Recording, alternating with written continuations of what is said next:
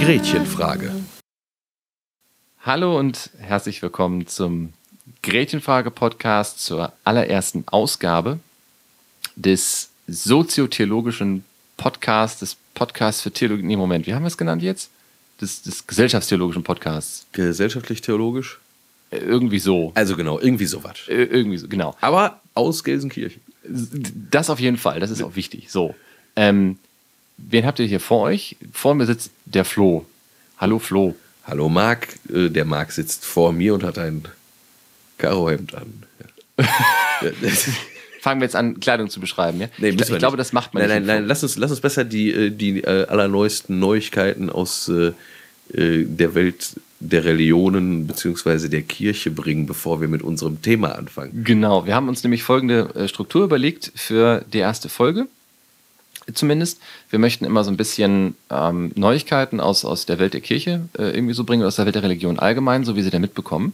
Und dann möchten wir tatsächlich so ein Thema abhandeln, das ist, äh, relevant für uns ist. Und das Thema lautet heute. Ja, Moment, erstmal kommen wir die, die News. Gelle? Ja. Oder wolltest du das Thema schon nennen? Meinst du, wir machen was spannend? Lass uns mal spannend machen. Äh, Komm, pass auf. News. Wir haben, also äh, das ist das erste, mit dem wir anfangen können. Ähm, ich weiß nicht, ob du schon mal von denen gehört hast. In Bayern wurden ähm, 48 Kinder von der Polizei aus der äh, Christensekte Die Zwölf Stämme rausgeholt. Ähm, der Hintergrund äh, zu dieser Geschichte ist, dass die zwölf Stämme für sich das Recht beansprucht haben, eine eigene Form der Kindererziehung zu fahren. Und das bedeutet auch, dass sie eine eigene Schule ähm, errichtet haben, also eine, eine stark christlich gesprägte, im Prinzip nur christlich geprägte Schule wohl offenbar. Ähm, das Land Bayern hat sehr, sehr widerstrebend das Recht dieser Eltern anerkannt, ihre Kinder komplett eigen zu schulen und, und äh, ähm, eben, also ohne das allgemeinbildende Schulsystem mit einzubinden, diese Kinder zu erziehen. Und jetzt gab es wohl äh, sehr großen Anlass oder Grund zur Annahme, dass, die, äh, dass diese Erziehung auch sehr viel mit, mit Kindesmisshandlung zu tun haben soll. Ne? Also mit, mit Schlägen für die Kinder und eben mit, mit sehr, sehr harten Erziehungsmethoden. Die Gruppe bestreitet das natürlich, das ist klar. Die sagen selber, wir haben eine ganz normale Form der Erziehung und das ist alles irgendwie nur, nur Propaganda, die gegen uns gefahren wird. Und äh, also wir sind uns keiner Schuld bewusst. Bedauern auch sehr, dass die Kinder da äh, rausgeholt worden sind von der Polizei. Die wiederum sieht das anders und die Staatsanwaltschaft sieht eben auch ähm, genügend Beweise geliefert, zu, äh, um eben eine Anklage wegen Kindesmisshandlung zu erheben. ich habe neulich bei irgendjemandem, der einen Fernseher hat, äh, auf irgendeinem Privatsender die Ankündigung einer Sendung, einer investigativen Sendung gesehen, wo äh, um so eine Kinderschlägersekte ging. Das kann das wohl sein, ne? Denkbar ist das, möglich ist das, ja. Also, dass da irgendwie sich ein Journalist eingeschlichen hat und dann also Ja. Videos, ja. Ähm, Im Prinzip ist zu dieser Meldung auch nicht mehr allzu viel zu bemerken, ähm, außer dass es eben so tatsächlich so gekommen ist. Es ist insofern erstaunlich, dass das passiert. Also zwei Dinge sind eigentlich wahrhaft erstaunlich in dieser ganzen Geschichte. Erstens, dass Bayern zugelassen hat, dass die ihre Kinder bar des allgemeinbildenden Schulsystems erzogen haben. Also der Artikel, äh, den wir dazu äh, auch verlinken werden, der drückt sich eben so aus, dass sie das mit Bauchschmerzen gemacht haben. Und äh, was ich nicht verstehe ist, wenn ich Bauchschmerzen dabei habe, das zu tun, warum mache ich es dann? Als Gegenbeispiel, in Hamburg wird jetzt überlegt, eine, ähm, eine Schule, eine Waldorfschule staatlich zu fördern. Also die wollen eine neue Schule aufbauen und das soll eben nach Waldorfpädagogik passieren. Ähm, da gibt es Bürgerbegehren äh, Begehren dagegen und, und gu unglaublich gute Gründe, das zu lassen. Wobei man dazu sagen muss, dass, dass das System der Waldorfschulen ja jetzt schon eine lange Geschichte hat in Deutschland. Auch jetzt natürlich jetzt nicht eine reine Erfolgsgeschichte ist, aber es gibt ja so viele äh, Mitmenschen, die durch die Waldorfschulen gegangen sind und äh, die kommen ja auch ganz gut klar so im Leben. Ja, ähm, Zuweilen. Ja, also ähm, das ist, das ist, äh, ich weiß nicht, ob du das, ob du das mitbekommen hast. Also wenn man einmal die Hoaxilla-Folge über die Waldorfschule gehört hat, dann ist einem völlig klar, warum man da niemals Kinder hinschicken möchte. Ähm, die Kinder gehen tatsächlich einigermaßen glimpflich da raus und, und äh, haben wohl offenbar auch keine großen Nachteile, aber wenn man die Hintergründe der Pädagogik kennt, ja, ähm, und auch eben weiß, dass da äh, die Blavatsky mit hintersteckt und, und äh, das anthroposophische Weltbild und so, dann ist also dann weiß man. Es wird schon ein tun. bisschen verquer. Ne? Ja, ja. Was, das bringt mich zurück zu dem, du sagst, äh, zwei Dinge sind verwunderlich. Erstens, dass Bayern das überhaupt zugelassen hat, dass eine Sekte sich eine Schule baut.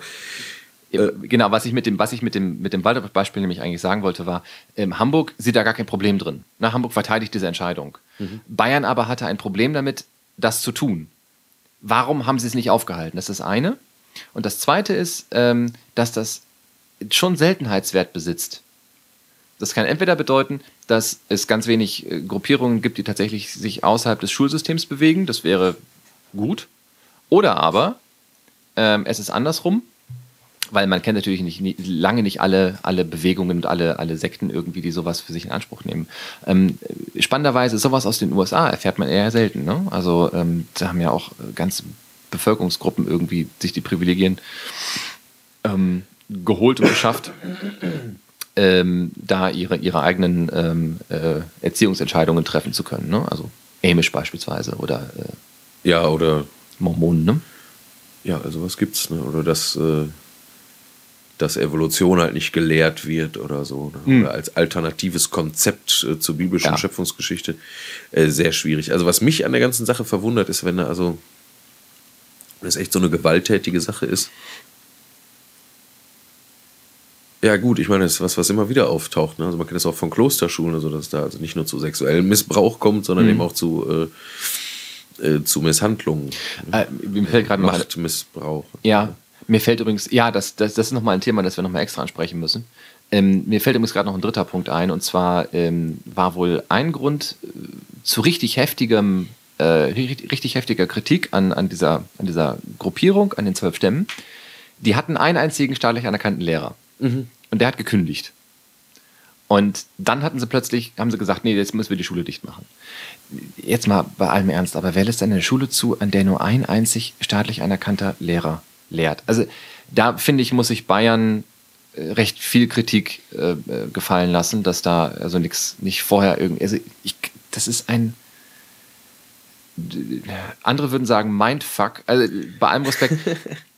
das Wort müssen wir vielleicht streichen, aber äh, es ist also bei allem also es geht einfach gar nicht. Das ist, das ist so verquer gedacht. Das, das will einfach in meinen Schädel will das nicht rein, dass das überhaupt möglich war. So. Ja, also das, vor allem ist halt ein bisschen krass, wenn man dann überlegt, was dann auf der anderen Seite für einen Aufwand getrieben wird. Jetzt haben wir neulich das äh, vielleicht auch News, ne? irgendwie letzte Woche oder vorletzte Woche ja. äh, habe ich es im Radio gehört. Äh, äh, muslimische Eltern eines Mädchens haben geklagt äh, und wollten nicht, dass ihr Kind am äh, Schwimmunterricht teilnimmt, weil man also ja. halbnackte Jungen sieht mhm. und man sich auch selber entblößen muss. Und da, hat, haben die Richter halt entschieden, also mit dem sogenannten Burkini, mhm. also einem voll äh, Ganzkörperbadeanzug, wäre das absolut zumutbar. Und die wurden also nachgerade verknackt, ihr Kind weiterhin äh, am staatlichen Schwimmunterricht teilnehmen ja. zu lassen und äh, das dahin zu schicken. Also wie kann man auf der einen Seite ähm,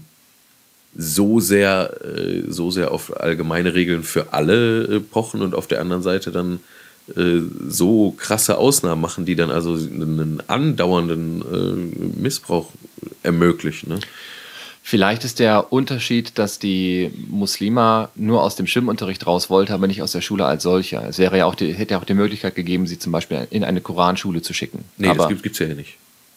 Also es gibt natürlich eine Koranschule, aber du musst ja eine allgemeinbildende Schule besuchen. Es gibt ja in Deutschland eine allgemeine Schulpflicht. Ja, das ist richtig. Na, natürlich, klar. Aber sie hätten natürlich sagen können, wir steigen aus dem System komplett aus. Natürlich dann ohne einen dementsprechend anerkannten Abschluss. Ne? So, also das wäre ja denkbar gewesen. Dass man sagt, okay, unser Kind wird jetzt nur noch in diesen Schulen da unterrichtet und das ist halt gut. Das kann man nicht. Klar kann man das. Man kann nicht einfach die Kinder von der allgemeinen Schulpflicht entbinden. Und die allgemeine Schulpflicht äh, setzt doch äh, eben auch eine allgemein anerkannte Schule voraus. Aber setzt. Äh, Und das sind nur staatliche Schulen oder Konfessionsschulen oder Waldorfschulen. Moment mal, die allgemeine Schulpflicht, schließt die alle in Deutschland Lebende ein oder nur mit deutscher Staatsbürgerschaft? Das müssten wir, glaube ich, ganz dringend mal nachgucken. Oh, ich glaube, da gibt es für Flüchtlinge möglicherweise Sonderregelungen, aber ich meine fast, es würde alle in Deutschland Lebenden betreffen. Okay. Aber das ist etwas, das können wir natürlich ohne weiteres mal nach. Genau, und da möge uns eventuell ein rechtlich Bewanderter nochmal vielleicht irgendwie einen Link zuschicken oder zukommen lassen. Das wäre nochmal eine spannende Frage. Ähm, aber auch da, also es ist ja, ich hatte ja schon die Vermutung geäußert, dass unsere Kirchennews letzten Endes zu neuen Folgen führen. Wir müssen ganz dringend mal eine machen zu ähm, äh, Religionsfreiheit und profanem Recht. Also das ist, glaube ich, wichtig. Finde ich auch höchst spannend. So im Sinne Egal. von, von ähm, Kopftuchthematik. Also okay. von den weniger erfreulichen Sachen vielleicht zu etwas erfreulicheren Genau. äh, News. Das ist jetzt wieder ein bisschen katholisch, wir haben ewige Diskussion um den äh, Zölibat, ist ja immer sehr laut. Ähm, fast so laut wie die Diskussion um äh, Frauen im kirchlichen Amt. Äh, jetzt also Zölibat. Man hörte, äh, der jüngst äh, vom Papst berufene neue Kardinalstaatssekretär, dessen Name mir leider gerade nicht einfällt, ist etwas ärgerlich. Vielleicht kannst du den mal kurz nachgoogeln. Sofort. Solange- Erzähl mal weiter ruhig, solange. Solange erzähle ich weiter. Also der Mann ist, äh, glaube ich, mit 59 oder 61 Jahren noch erstaunlich jung, war zuvor wohl äh, päpstlicher Botschafter in Venezuela gewesen. Ja, ich meine, in Lateinamerika. Und ist jetzt also zum Nachfolger äh, Der Mann heißt Pietro Parolin. Paroli. Was? Paroli? Parolin. Parolin. Am Ende. Parolin, ja. Von mir aus auch so. Au- äh, auch egal. Also man muss dazu sagen, d- das ist im Grunde der XO vom Papst. Ne? Das Ja. ist der, äh, der äh, zweite Mann im Staat sozusagen. Das ist der Regierungschef des Papstes, mehr oder weniger. Ja. Äh, kann man. So, und äh, der wurde also dann noch äh, in Venezuela von einer äh, leidlich-liberalen Zeitung interviewt äh, und zu allen möglichen Dingen angesprochen und, äh, und da hat er sich, glaube ich, zitieren lassen mit ist, äh, in etwa den Worten so, äh, ne, der Zölibat sei ja kein Dogma der Kirche, also kein, also die Katholiken müssen durchaus nicht glauben, dass Priester unverheiratet sein müssen, damit sie gute Priester sind. Es gibt auch genug äh, verheiratete Priester in der katholischen Kirche zum Beispiel, welche die früher mal evangelisch waren oder die ähm, Anglikaner waren. Und dann gibt es natürlich auch noch orientalische Kirchen innerhalb der katholischen Kirche. Die sind dann nicht römisch-katholisch, sondern griechisch-katholisch. Die erkennen zwar den Papst an, haben aber ihre eigenen, äh, haben ihre eigenen Gottesdienstformen, die sie quasi seit dem Mittelalter äh, bewahrt und weiterentwickelt haben. Und bei denen ist es genauso wie in den orthodoxen und den Kirchen der Reformation, dass die Priester äh, völlig selbstverständlich verheiratet sind, nur die Bischöfe halt nicht. Die kommen dann aber meistens aus irgendwelchen Klöstern und sind halt äh, insofern Glaubensspezies. Aber die normal, äh, Otto Normalgeistlichen, sage ich jetzt mal vorsichtig, sind bei diesen durchaus äh, katholischen Kirchen eben immer schon verheiratet gewesen. So, und jetzt überlegt man, ob man äh, da nicht vielleicht auch äh, in der römischen Kirche, also in der größten der katholischen äh, Kirche, äh, darüber nachdenkt. Direkt in Reaktion darauf hat jetzt Kardinal Lehmann, der ehemalige äh, Vorsitzende der Deutschen Bischofskonferenz, von dem man eh weiß, dass er ein recht liberaler Mann ist, ähm, jetzt gestern oder vorgestern äh, sich auch wieder zitieren lassen mit, also man könnte darüber nachdenken, Männer, die schon länger Diakone sind, also ständige Diakone, die das schon zehn Jahre machen und äh, deren Frauen und Kinder damit kein Problem haben, die dann vielleicht doch mal zu Priestern äh, zu weihen. Da, äh, gut, äh, mal sehen, was draus wird. Die Mühlen äh, malen ja sehr langsam in der katholischen Kirche. Das, äh, aber es ist zumindest interessant, dass äh, so äh, wichtige und in der Hierarchie oben stehende Männer da jetzt mal so drüber reden. Man muss natürlich äh, fairerweise sagen, dass die Diskussion mit den Zölibat ja ähm, nicht neu ist. Also gerade in der Neuzeit ist die immer wieder gefordert worden, so zuletzt, also grundsätzlich immer bei jedem Papst, der neu ist, kommt diese Diskussion wieder auf, weil man eben hofft, dass mit dem Neuen eine, eine Änderung in, diesen, in dieser traditionellen Haltung eben passiert. Ähm, natürlich war Johannes Paul II. dafür gar nicht zugänglich, Benedikt XVI., wie sich jetzt herausstellte, eben auch nicht, aber Franziskus scheint sich ja Gedanken darüber gemacht zu haben, wen er da als seinen Staatschef einsetzt. Und das, ne, ähm, man kann sich eben schlecht vorstellen, dass die beiden nicht auch schon mal vorher gesprochen haben, bevor so ein Amt da vergeben wird. Also, er wird sich seine Kandidaten ja angeguckt haben. Ja. Es ist sowieso eine Sache extrem erstaunlich, dass ein Mensch wie Franziskus eben Papst werden konnte, ähm, weil der während der Wahl, so sagt er ja selber, gesagt hat, was er später machen wird. Und dass jetzt alle so überrascht sind, dass entweder heißt das, der hat gelogen oder hat das gar nicht gesagt, oder aber die haben ihm nicht geglaubt. Letzteres glaube ich, dass die einfach ihm Oder sie haben ihn gewählt, weil sie es ihm geglaubt haben und sind jetzt doch ein bisschen erschrocken. Sie dachten vielleicht, aber gut, das, das ist alles Spekulation. Das ist jetzt genau, aber Zölibat, wo kommt das her? Wo soll das hin? Äh, was ist das überhaupt? Und äh, äh, muss das sein? Das ist vielleicht auch nochmal eine Folge für sich. ich denke eigentlich schon, ja. Ja, da könnte man äh, viel drüber reden, aber ist, ist eigentlich ja auch jetzt. Im Zuge dessen, wo wir gerade bei diesem Papst sind, ähm, sind noch zwei Sachen zu erwähnen. Inzwischen hat er schon Schlagzeilen gemacht, weil er äh, dieses Programm des Kirche für die Armen und auch Theologie der Armen ähm, doch sehr konsequent durchzieht. Ich glaube nicht für die Armen, sondern der Armen, ne, was ja ein Unterschied ist. Ne? Richtig, ja Kirche gut. für die Okay. Armen wäre ja die Reichen von oben herab für die Armen, die werden, Genau. wird dann so lange geholfen. Das würde dann quasi so, so ein Charity-Programm sein. Aber ich Mhm. glaube genau, das ist. Also es ist gerade eben kein Charity-Programm, was Ja. er fährt, sondern eigentlich möchte er, glaube ich, eher, dass, dass äh, die Kirche selber ein armes Antlitz äh, bekommt. Und das zieht er unglaublich konsequent durch. Bisher weigert er sich ja nach wie vor sehr, sehr äh, vehement dagegen, in diesen päpstlichen Palast einzuziehen. Das war schon eine krasse Symbolgeste. Dann ver verzichtet er eben auch auf diese Prunkgewänder. Das alles ist aber noch irgendwie ertragbar. Ne, da sagt man sich, okay, da spart der Vatikan an Interessant Geld. dazu ist, dass, dass manche Bischöfe dann natürlich nachziehen. Also Bischöfe, die früher noch, also vor zehn Jahren oder so, als sie ins Amt kamen, die Liturgie noch pompöser gemacht haben in ihrem äh, Bistum, äh, stehen jetzt vorne und sagen, ja, äh, das ist mir eigentlich auch alles viel zu pompös hier und, und dieser rote Mantel da, ich will den gar nicht mehr anziehen. Also es ist sehr interessant, was eben auch so unter den Bischöfen da jetzt passiert, wo sie halt äh, so einen Papst äh, über Genau. sich haben. Ne? Und dieser Franziskus hat eben auch ähm, im Zuge dieser Kirche der Armen noch etwas anderes gemacht. Er hat nämlich jetzt ähm, die Vergabe von Ehrentiteln, wie zum Beispiel äh, Monsignore äh, auf den, äh, aufs Eis gelegt. Also muss man vielleicht kurz erklären, es sind so päpstlich verliehene Ehrentitel, die besondere Ehrungen sind von äh, Klerikern, also Geistlichen, die sich durch irgendwelche Aufgaben äh, oder durch irgendwelche Sachen besonders hervorgetan haben. Da wird jetzt also, da sind, nur damit man es mal gehört hat, da sind also solche Namen drunter wie Monsignore, das kennt man noch, wenn man vielleicht irgendwie mal ähm, sowas wie Don Camillo mal gesehen hat früher. Der war halt Monsignore so. Aber ähm, das heißt einfach nur hochwürdigster Herr. Dann gibt es Kaplan seiner Heiligkeit. Ne, so ist auch keine Funktionsbezeichnung, ist nur ein Ehrentitel. Ne? Genau, der, der sagt eigentlich nichts aus. Man hat Verdienste sich eben erarbeitet und dafür kriegt man diesen Titel. bisschen so wie Bundesverdienstkreuz der Kirche Genau. für Kleriker. Richtig. So Und dann, dann gibt es den Ehrenprälat seiner Heiligkeit und am Schluss den apostolischen Prono Protonotar. Ist jetzt nicht abgeschafft, aber wird nicht mehr verliehen. So sieht's Franziskus aus. sagt ja. Also ähm, grundsätzlich der Artikel, den ich dazu habe, der geht davon aus, dass das erstmal nur irgendwie Pause ist ähm, und dann wieder aufgenommen wird oder in veränderter Form aufgenommen wird. Gucken wir mal. ne? Es kann aber auch ein Zeichen dafür sein, dass äh, der Papst halt sagt, die, dass diese Tradition, die noch nicht ganz so alt ist, ähm, dass die halt wieder eingestellt wird, um, also das fängt genau unter, unter Paul dem Sechsten eben im Jahre 68 an, also ist wirklich noch jung. Und das, das weil das eben auch so eine, so eine Geschichte ist von, von Prunk und, und, und ich bin mehr als du, dass das halt eben eingestellt wird und gesagt wird, so, äh, wir sind ja alle Diener, alle Diener Gottes und alle Diener am Menschen und infolgedessen brauchen wir hier keine Ehrentitel, um den einen über den anderen zu stellen.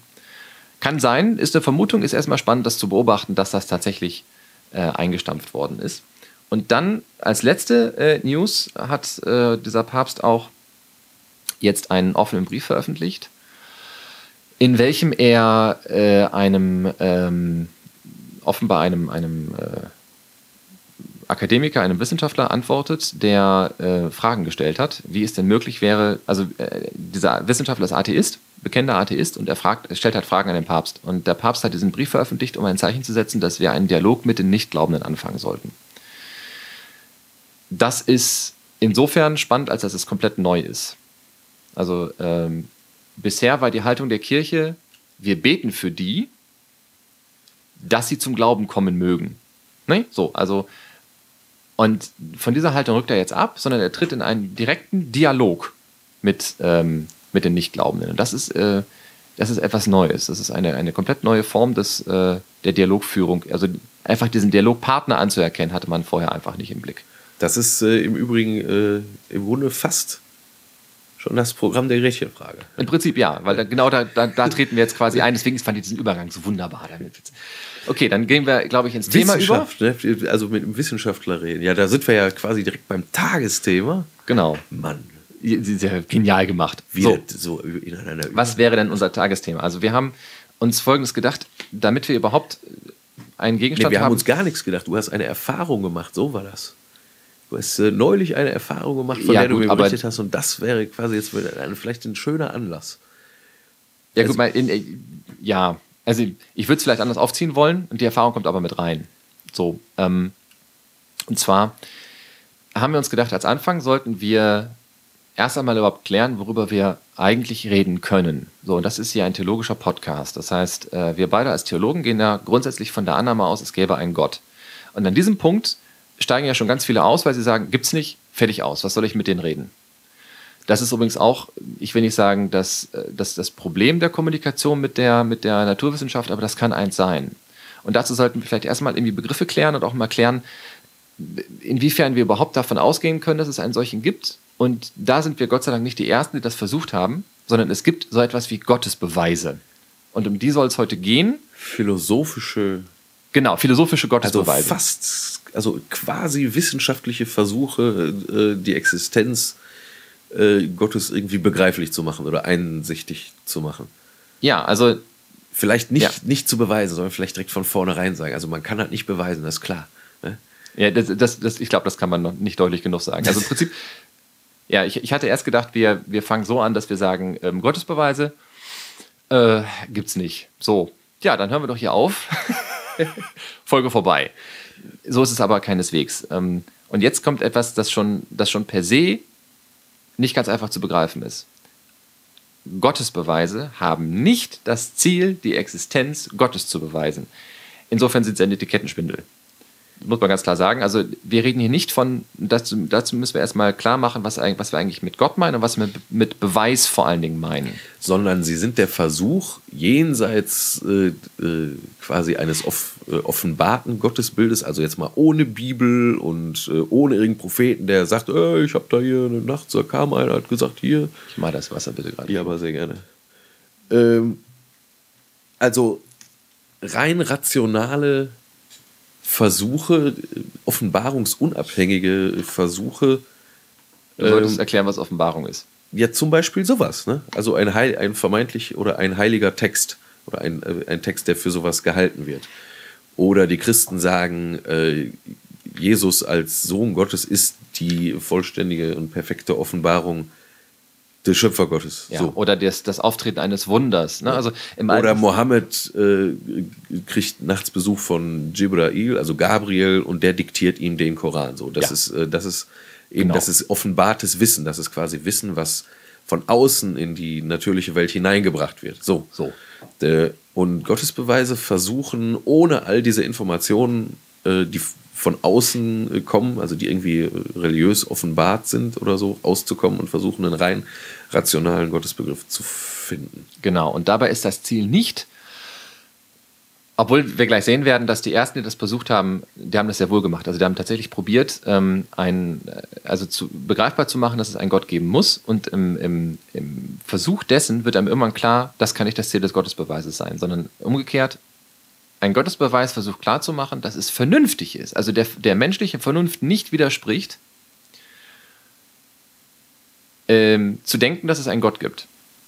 Oder zumindest die Möglichkeit in Betracht zu ziehen. Ne? Genau, so. An, an diesem Punkt bin ich übrigens bereits schon äh, angefragt worden, also hinterfragt worden schon, was ich denn bitte unter vernünftig zu verstehen, also was denn darunter zu verstehen sei. Und ähm, da halten wir uns einfach mal ganz stumpf an, an ähm, die Philosophen, also genau genommen an, an äh, diejenigen, die wir auch tatsächlich miterlebt und gehört und gelesen haben, ähm, namentlich ein ähm, Klaus Müller, der ist äh, Philosophieprof äh, an der Uni Münster. Und der drückt das so aus. Ein Beweis ist für ihn zunächst einmal die, der logische Aufbau eines Gedankens. Ja? Also, dass nicht irgendwo mittendrin abbiegt der Gedanke und irgendwie dann da steht und sagt, äh, ich nehme jetzt einfach mal was wild an, sondern ich habe einen Grundgedanken und alles, was darauf aufbaut, ist logische Folge aus diesem Grundgedanken. So, insofern sind wir da mit den Naturwissenschaften zum Beispiel auf, einem, auf einer Wellenlänge. Auch die nehmen erstmal etwas an. Das ist von der Systematik, also von, Genau, von wie, der man, Systematik her. wie man denkt und forscht. Ne? Korrekt, Man macht ja. eine Beobachtung, stellt dann daraufhin Fragen und macht Folgebeobachtungen und dann entwickelt sich so langsam eine tiefergehende Einsicht in das Wesen eines bestimmten Dinges oder eines bestimmten Sachverhalts. So, genau. Und ähm, was diese Gottesbeweise nun, nun angeht, die sind bei weitem nicht neu. Weil es tatsächlich ähm, schon häufiger mal den Versuch gegeben hat, eben äh, zu gucken, gibt es überhaupt einen Gott? Ja? Also man könnte zum Beispiel mit dem alten Aristoteles anfangen, der jetzt ja lange vor Christentum und Judentum, beziehungsweise nicht vor dem Judentum, aber zumindest in einiger Entfernung dazu sich seine philosophischen Gedanken gemacht hat. Dann mach das doch einfach mal. Fang einfach mal mit Aristoteles an. Nicht? Doch, fang doch, sag ich ja. Ja, mach. Fang mach. doch einfach damit an. Also Aristoteles äh, sitzt da quasi und guckt in die Welt und stellt ein ganz äh, bahnbrechendes Faktum fest, nämlich alles ist immerzu in Bewegung. Ne? Also alles, was ist, hat scheinbar eine Ursache. Das ist ein, ein uraltes Prinzip, das ist auch in den Naturwissenschaften äh, grundlegend für naturwissenschaftliche Forschung, das sogenannte Ursache-Wirkungsprinzip. Ja. Und er geht jetzt her und fragt also immer einen weiter früher so. Also er- beobachtet, äh, ne, äh, der, der Fluss fließt so. Ne? Und äh, er kann sehen, es fließt zum Meer und es kommt von der Quelle her. So. Und dann äh, kann man also weiter den Weg des Wassers hinterfragen. So, das, bewe das bewegt sich. Ist vielleicht gar nicht so, gar nicht so ein gut gewähltes Beispiel. Fällt mir gerade auf. Probier doch mal einfach eine Billardkugel, ist glaube ich einfacher, oder? Du stößt eine Billardkugel an und daraufhin rollt sie. Punkt. Ursache, Wirkung. Genau. Äh, Hm? In diesem Fall jetzt mechanische Richtig, Kraft. genau. Aber in dem So. Moment, wenn ich die Billardkugel anstoße, dann habe ich ja auch schon eine Bewegung gemacht. Mhm. So, ne? Wo kommt jetzt die Bewegung in mir her? Die kommt aus den Muskeln. So. Ne? Oder, Genau. genau, äh, die Muskeln haben eine bestimmte Potenz zur Bewegung, so dann ist es irgendwie mein Wille oder so. Aber das führt alles eigentlich, das führt eigentlich alles äh, gar nicht so richtig zum Ziel. Also wichtig ist vor allem, dass alles in Bewegung ist. Das stellt Aristoteles fest. Ja. Und er erkennt, dass dieses Prinzip eigentlich nirgendwo gebrochen wird. Also es gibt keinen. Heute sind wir ein bisschen anders drauf mit der Quantenmechanik und so, ne, aber es gibt im Grunde keine spontane Bewegung für den Aristoteles, sondern alles hat eben immer eine Ursache. Und so fragt er halt zurück und fragt zurück nach der Ursache, äh, nach der Grundursache. Ne? Äh, zwei Dinge sind äh, vorstellbar. Entweder alles ist zirkulär, kreisförmig. Ne? Es gibt keinen Anfang. Ja. Das ist äh, eine Möglichkeit. Ähm, ist aber nicht so gut denkbar. Und Aristoteles nimmt halt einen Anfang an. Und das ist der sogenannte unbewegte Beweger, von dem Aristoteles sagt, er bewege wie ein Geliebtes. Man kann sich ja vorstellen, ein Kind hat einen Teddybär, ne? der Teddybär kann nix. Da ist ein, äh, ist ein Stück äh, Stoff mit Watte drin. Ja. Ne? Kann gar nichts, aber trotzdem ist das Kind, dem der Teddybär gehört, äh, in hohem Maße davon berührt und auch bewegt. Insbesondere, wenn er plötzlich weg ist. Äh, Richtig, ja, Äh, genau. Dann ist man also zu Tränen und, äh, oder möglicherweise auch zu Zornausbrüchen oder wie auch immer, also zu heftiger Bewegung. So stellt sich Aristoteles den unbewegten Beweger am Anfang des Universums dar. Der kann nichts, der hat, äh, der ist quasi nur reines Selbstdenken Mhm. äh, der hat äh, auch keine Möglichkeit, irgendwie in die Geschichte einzugreifen oder so. Das, äh, das tut der aristotelische Gott ganz so gar nicht, sondern der hat nur den einzigen Sinn und Zweck, quasi am Anfang des, äh, von allem äh, die Bewegung zu sein. Ohne dass er selber sich bewegt, weil sonst bräuchte er ja wieder eine Ursache. Genau. Deswegen der unbewegte Beweger. So. Das, das, das ist ganz, also nichts, was es, ist, es existiert nichts, was ihn wiederum in Bewegung gesetzt hat. Deswegen unbewegt. Das, ist, das muss man ganz klar nochmal festhalten.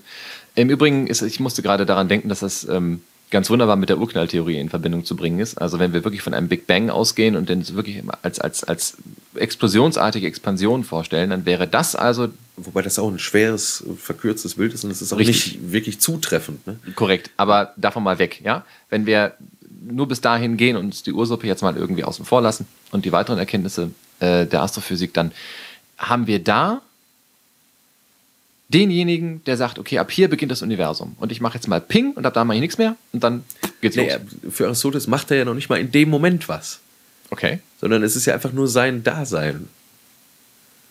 Sein unbewegtes Dasein. Er macht, und das ist ja auch ewig, das bleibt ja auch bis jetzt.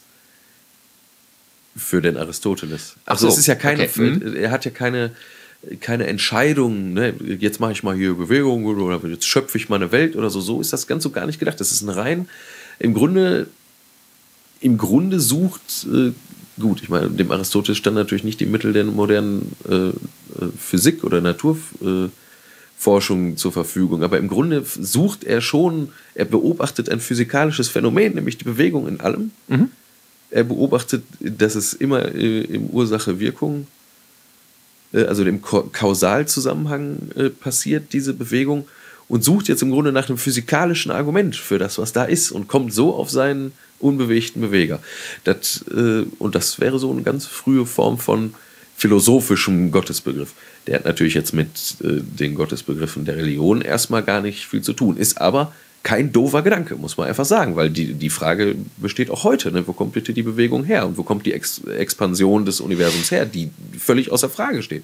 Und es ist noch nicht mal so, dass das Universum langsamer wird äh, beim Expandieren, sondern es wird immer schneller noch. Ja, genau. Also die, ähm, die Frage nach dem Woher, die wird ja nie letztendlich beantwortet. Also selbst wenn wir sagen, der Big Bang ist nicht das Ende der Fahnenstange, sondern davor war noch irgendwas. Aber die Rede vom Genau, aber Vor dann, dem Big Bang. Ja, genau.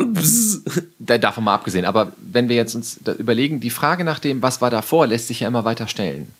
Und irgendwo muss das ja mal aufhören. Sonst haben wir einfach eine, eine Frage ad infinitum, also bis, äh, bis zur Unendlichkeit. Und, und letztlich wird damit äh, die Erkenntnismöglichkeit natürlich äh, ausgeschlossen, ne? Weil wir also zirkulär immer, also wir können letztlich nicht äh, die Wirklichkeit nicht ganz und gar erkennen.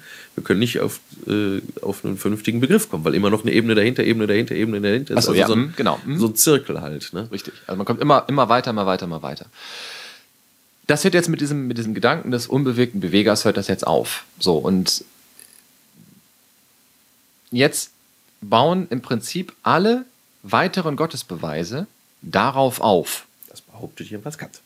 Das behauptet Kant, ja, richtig. Aber in der Reihe nach. Also, wir haben äh, im Mittelalter klassische, klassische Gottesbeweise. Und äh, die werden, man muss ein bisschen auch das, ähm, den, den Background der jeweiligen Leute betrachten, die, ähm, die diese Gottesbeweise formulieren. Da haben wir zum einen Thomas von Aquin. Und vorher Anselm. Und richtig vorher noch Anselm von Canterbury, seines Zeichens Bischof. Und ähm, korrigiere mich, wenn ich in der Vita jetzt falsch liege. Florian guckt ich mich. Meine, nein, ich meine schon, ja. Doch, Bischof. Ne, auf jeden Fall Mönch, ne? Ja, das mal, das mal sowieso, aber er ist auf jeden Fall auch Bischof. Ähm, die Vita soll uns gar nicht weiter interessieren, sondern uns geht es darum, dass ähm, Anselm hat halt, äh, und das ist halt eben mittelalterliches Denken. Es ist insofern spannend, als dass im Mittelalter die Menschen nicht nach der Existenz Gottes fragen. Das ist völlig selbstverständlich. Genau. Also die, gerade die, die Gesellschaftsordnung des Mittelalters ist äh, komplett von der, von der Gewissheit geprägt, dass es einen Gott geben muss oder dass es ihn gibt. Also das wird nicht hinterfragt. Und doch ähm, gibt es eben Menschen, die äh, diese, diese philosophische Disziplin des Fragens nach dem, ist das eigentlich so, wie es ist, existent, äh, sich darin üben. So, jetzt haben wir Anselm von Canterbury und Anselm von Canterbury tut was? Das ist dein Spezialgebiet. Ich mache hier den Thomas. Also Anselm entwickelt einen sehr interessanten Gottesbegriff, der auf den ersten Moment sehr billig und einfach klingt, aber wenn man genauer hinschaut, ähm, gar nicht so leicht nachzuvollziehen ist. Hm, Anselm sagt, Gott ist dasjenige, worüber hinaus Größeres nicht gedacht werden kann. So, und an diesem Punkt lehne ich mich jetzt zurück und lasse dich erklären. Das ist, äh, das ist gar nicht so leicht. Ich überlege, ob ich nicht vorher noch eine rauchen. nee, komm, erzähl. Ähm, okay, versuchen wir mal. Du musst ein bisschen näher ans Mikro wieder ran. Auch wenn das so bequem ist, aber das geht nicht. Ich kann noch nicht arbeiten. Hau rein jetzt. Hm. Anselm geht jetzt nicht davon aus, dass alles, was man sich vorstellen kann, auch wirklich sein muss. Ne? Mhm. Das nicht. Aber er geht davon aus, dass es halt eine bestimmte Klasse von Gedanken gibt und dass es, wie soll ich das ausdrücken? Eben quasi die Maximalvorstellung. Also alles, was in der Welt ist, zugleich. Ne? Mhm. Und dann aber noch, noch ein mehr. Man muss, man muss das, glaube ich, mal, also wir haben ja vorhin schon gesagt, wenn man immer fragt nach dem, wo kommt das her, wo kommt das her, wo kommt das her, geht es ins Unendliche. Und Anselm macht da, ein, macht da einen Punkt. Er sagt, also man muss sich das tatsächlich so denken, als würde man probieren, sich ein Gebäude vorzustellen, das unendlich hoch ist. Und das alleine fällt schon sehr, sehr schwer. Das ist schon nicht wirklich, nicht wirklich drin. Jetzt muss man sich überlegen, es gibt aber bei dem, was man sich in maximaler Höhe vorstellen kann, kann man immer nur einen drauflegen. Kann man noch einen drauflegen. Und das, no ist das, wovon er spricht. So, man kann es äh, vielleicht ein mathematisches Bild dafür finden, das ist sowieso äh, sehr naheliegend. Ähm, jetzt haben wir, wie nennt man das, ne? wenn äh, etwas gegen, Gegen Null tendiert? Gegen Null tendiert oder gegen N, also Tangente. In, die, Mhm. in die Unendlichkeit. Ich habe keine Ahnung von Mathe, deswegen. Ja, ich leider, leider, leider auch nicht. Ich hab, Mhm. Dummerweise durften wir das noch abwählen in der 13. Und, dann- oh, oh. und dann habe ich gemacht und später habe ich mich sehr geärgert. Aber ähm, also die, die, die, die Mathematiker, Schrägstrich Naturwissenschaftler unter unseren Hörern werden sich jetzt gerade wahrscheinlich ähm, in, in breitem Grinsen ergehen. Ja. Zu, völlig zu Recht. Macht, macht völlig- das gerne. Völlig, völlig okay. Also wenn etwas gegen, äh, gegen, gegen n geht oder gegen 0 geht, Mhm. hm, dann ist das ein fester mathematischer Ausdruck, mit dem kann man rechnen. Man Mhm. kann Formeln äh, benutzen, in denen das vorkommt. Obwohl es ja kein vollständiger Ausdruck ist, wie jetzt, eine, wie jetzt einfach eine reelle Zahl Mhm. oder so. Ne? Äh, Man kann damit rechnen und diese Formeln funktionieren. Mhm. Und das geht äh, genau in die Richtung, die Anselm meint. Ne? Mhm. Also ähm, es gibt so ein ultimatives Maximum, Mhm. allerdings ist das eben nicht mit unserem Kopf so ohne weiteres vorstellbar, weil dann wäre es nur quasi eine, eine Summe und dann, man kann zu jeder Summe sagen, ihr macht plus eins. Ne? Genau. Das, das ist halt die Summe plus eins. Äh, Und so kommt man eben nicht auf dieses Allergrößte. Wir kommen aber zumindest in der Mathematik auf dieses Allergrößte. Und allein die Möglichkeit, dass das funktioniert, und heute kann man sagen, dass man damit rechnen kann, gilt dem Anselm ähm, quasi als sein sogenannter ontologischer Gottesbeweis. Ja. Also nicht äh, unendlich plus eins, sondern das wirkliche unendlich. Ne, was man, mit dem man rechnen kann, mit dem die Mathematik auch ganz selbstverständlich umgeht. Also das, was unsere Vorstellungskraft übersteigt, Aber darin noch funktioniert. genau, das So. ist das, was Gott wäre. Das ist, das ist das, was für, für Anselm Gott wäre. Genau. Dasjenige, worüber hinaus Größeres nicht gedacht werden kann. Genau, das absolute ultimative Maximum. Dieser Begriff wird nicht sofort, aber wird dann im Nachgang von Thomas von Aquin ähm, kritisiert. Ist ähm, auch Mönch, Dominikaner, wenn ich nicht irre. Und ein unheimlich Dominikaner? wichtiger, man könnte sagen, ein fetter Theologe. Ja, also Also ein wichtig, also im Mittelalter ist bestimmt bis, bis Da- heute. Das, das sieht man übrigens auch daran, dass das, ähm, also solche Menschen, die so einen hohen Wichtigkeitsgrad äh, bekommen haben, die äh, kriegen immer so eine, so eine Art Spitznamen. Ja, also man sagt äh, zum Beispiel von, von also man, man spricht nicht von Anselm von Canterbury, man spricht einfach von Anselm, weil klar ist, wer gemeint ist. Also, ne, Anselm Ja. sagt, dann ist klar Anselm von Canterbury. Bei Thomas von Aquin sagt man der Aquinat. Weil da wohnte der. Genau. In Aquino, in äh, Italien. So, so sieht's aus. Und, ähm, und äh, man hat zum Beispiel bei, bei René Descartes, sagt man auch kartesianisch. Ja? Also es ist einfach, ist einfach er. Ne? So wie man auch eben kantisch sagt, wenn man von, von, äh, Ja. von Kant redet. Immanuel Kant.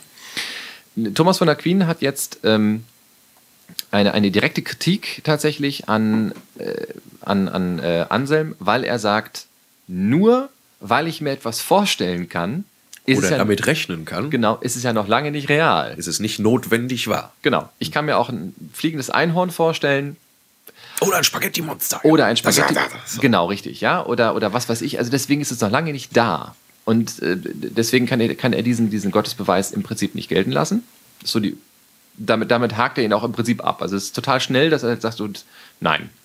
Es irgendwie sind drei Sätze und dann sagt er, das, das, äh, das ist Blödsinn. Wollen wir uns nicht länger mit auffallen. Genau. Kehren wir lieber zu dem zurück, was wir früher schon mal hatten. Genau. Ich muss dazu sagen, Thomas war einer derjenigen, der äh, über große Umwege, also vor allem äh, über jüdische und über, ganz besonders über arabische äh, Wissenschaftler, ähm, wieder dazu gekommen ist, Aristoteles zu lesen. Also im Zuge der Völkerwanderung äh, ist ja im Grunde die ganze antike Kultur im Westen zusammengebrochen und die ganzen Bibliotheken sind im Wesentlichen abgebrannt.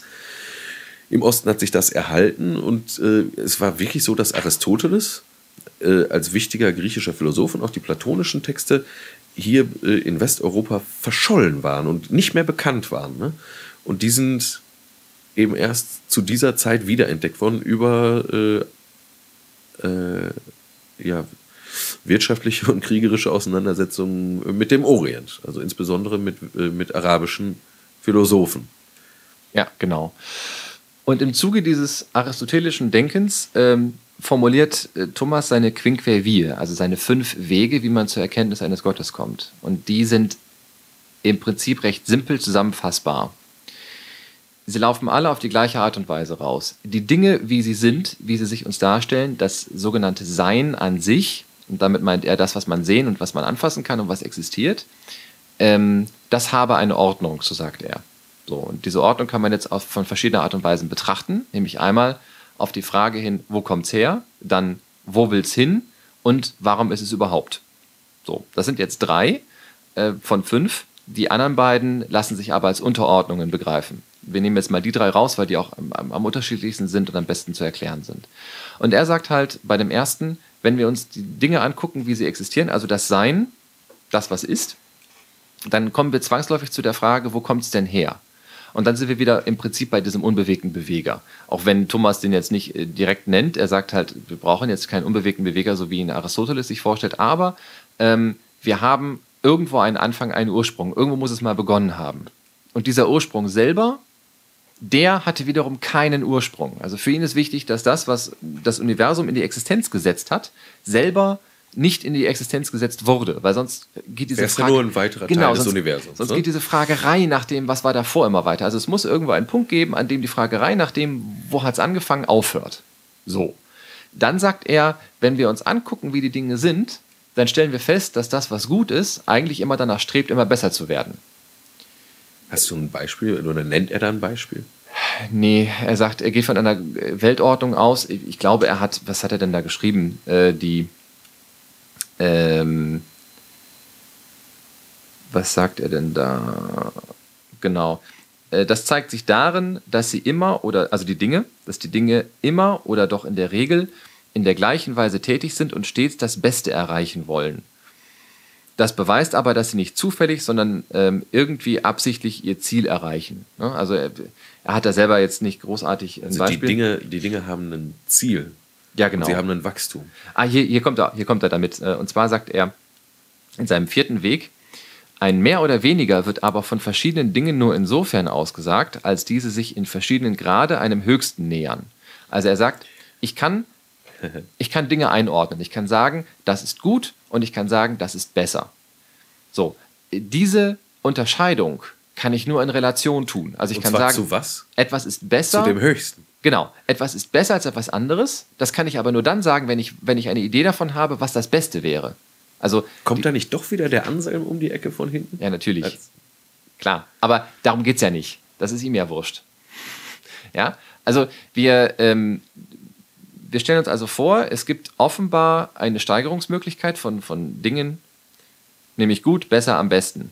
Und er sagt die Tatsache, dass im Prinzip, ähm, dass, dass, dass dieser Gedanke, dass alles auf etwas hinstrebt, denkbar ist, beziehungsweise nimmt das einfach an, dass alles zum Besten immer strebt, äh, bedeutet, wir streben alle im Prinzip zu Gott, der das ultimativ Beste ist. Also ein guter Manager verdient viel Geld. Ein besserer Manager verdient noch mehr Geld. Deswegen will der gute Manager auch ein noch besserer Manager werden. Und der beste Manager hat alles Geld. Ja, so in etwa. Ne? Genau. Und der, der, der alles Geld hat, ist Gott. Das macht Bill Gates zu Gott. Nee, Moment, das ist falsch. Der hat nicht alles Geld. Das ist erstmal richtig. Außerdem hat er die Hälfte davon auch wieder hergeschenkt. Gut, ja, da sieht man schon wieder, dass mit dem Geld und dem Gott immer nicht so gut zusammengeht.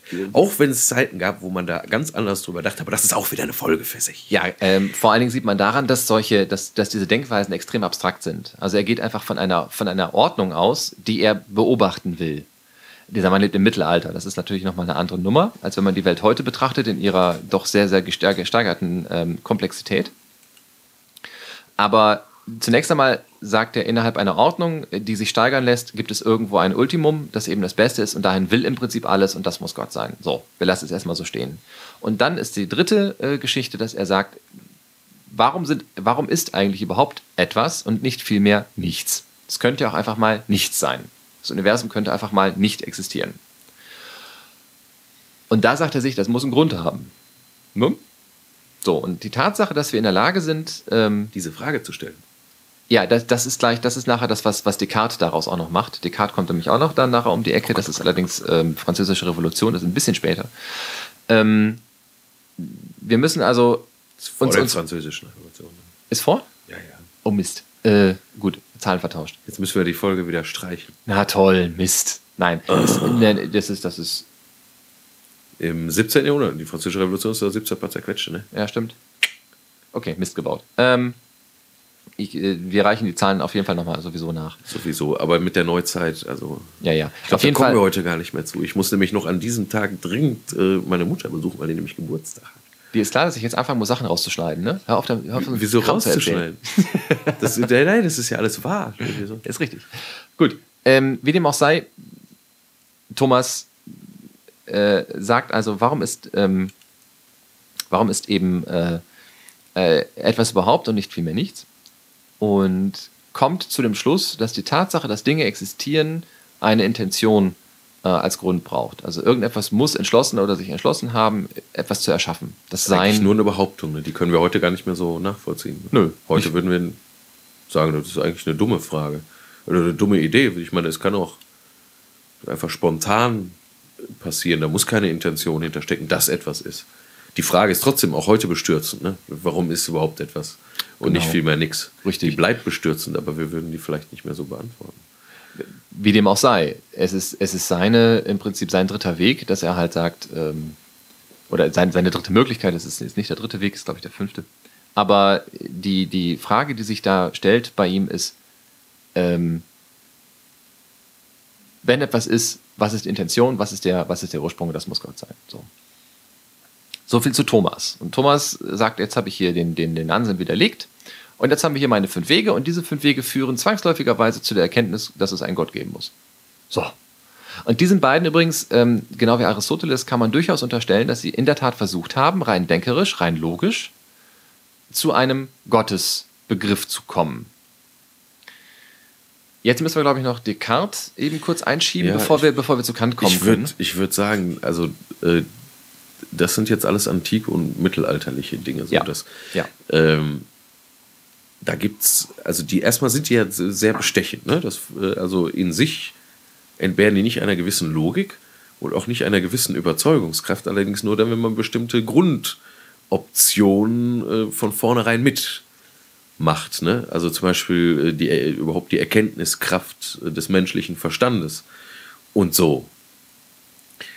Und die Erkenntniskraft des menschlichen Verstandes, die wird sich so, zum Beispiel ein Herr Kant ganz gewaltig zur Brust nehmen. Und nach ihm äh, geht es dann noch viel krasser und viel weiter, wenn man an Leute denkt wie Nietzsche. Und dennoch wird ganz am Ende äh, noch ein Mathematiker wie Kurt Gödel wieder äh, eine Art äh, von Gottesbegriff entwickeln. Aber das sind, wie gesagt, Dinge,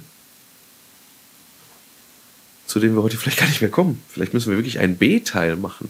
Wahrscheinlich. Und uns- Eventuell müssen wir ein, ein B-Teil machen und diese erste Folge aufteilen. Das äh, sehen wir gleich. Gucken wir mal, wie weit wir kommen. Es ist ja schon äh, kurz vor acht. Ja, ich muss mal kurz eben einmal schauen. Ähm, lass uns ruhig an diesem Punkt erstmal weitermachen.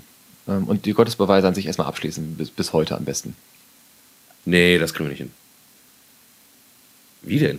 Ja, also Sollen wir nicht einfach die Neuzeit und unsere Zeit, also wo wir so, also vor allem Gödel irgendwie vielleicht in dem B-Teil machen? Wir können das ja zusammensetzen und auch ja, wir lassen uns auf jeden Fall noch Descartes und Kant machen, das ist wichtig. Na gut, auf geht's, ja? ab so. geht's. So. Ähm, Descartes, Erkannt ist echt so eine Grenze. Das ist vielleicht ein super Punkt. ich denke danach auch, dass fängt alles neu Danach an. können wir nochmal neu machen. Danach fängt alles neu Man an. muss übrigens auch sagen, dass die modernen Gottesbeweise unglaublich komplex sind und dass man da tatsächlich also schon Spezialisten braucht. Ihr habt ja schon gemerkt, dass ähm, wir sind beides eben Theologen. Das heißt, wenn wir anfangen, von naturwissenschaftlichen ähm, Erkenntnissen zu sprechen oder auch Methoden zu sprechen, dann begeben wir uns auf extrem dünnes Eis. Wir stammeln dann auch. Total. Und zu Recht im Übrigen. Und deswegen ist es gut, wenn wir da uns da Experten einladen, was per se in, dieser, äh, in diesem Aufbau dieses Podcasts schon mit einberechnet ist. Also wir brauchen einfach Unterstützung da auch und wir brauch, werden auch Hilfe brauchen, ganz einfach, wenn es um äh, Logik geht äh, im, im, im, im äh, philosophischen Sinne, Sinne. und im mathematischen Sinne. Das ist ein ganz, ganz spezielles Feld. Äh, und da ist es immer gut, jemanden zu haben, abgesehen davon ist es auch interessanter, da mal Gäste zu haben.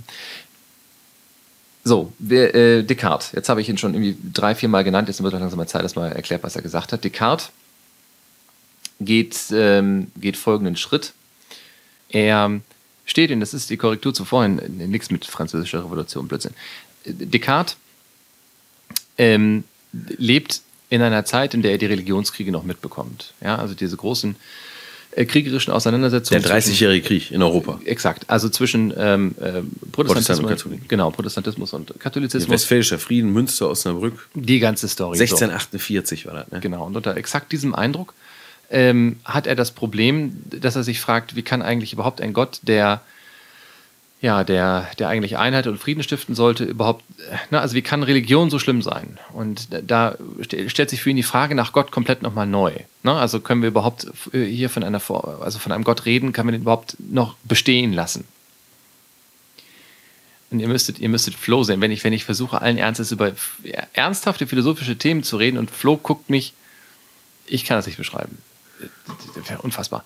Ähm, Descartes probiert das also jetzt ähm, zu formulieren. Wie kann ich überhaupt sicherstellen, dass es so etwas wie Gott gibt? Das ist für ihn eine total existenzielle Erfahrung und total wichtig, weil er sagt, ähm, wir, wir müssen irgendwo auf einen Grund kommen, hinter dem wir nicht mehr zurückkommen können.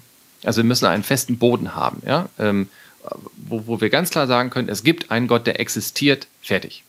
Und er beginnt damit, dass er sich fragt, was wir überhaupt sicher aussagen können. Vielleicht ähm, hat der ein oder andere schon mal den Satz gehört, ähm, ego cogito, ego sum. Ich denke also bin ich.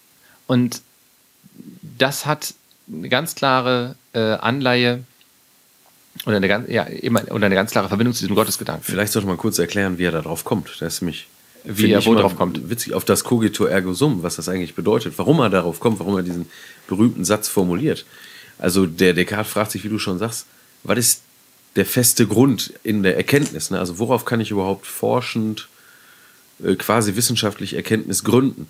Und dazu benutzt er eine total schlaue Methode, nämlich den Zweifel als mhm. Methode. Er, er, macht methodisches Zweifeln.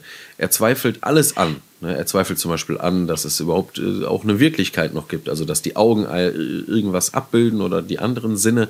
Und nachdem er alles angezweifelt hat, also sogar noch die Erfahrung selber, ne, Mhm. bleibt mhm. ihm halt eine Sache, die er nicht mehr bezweifeln kann, nämlich das ist das Denken selber.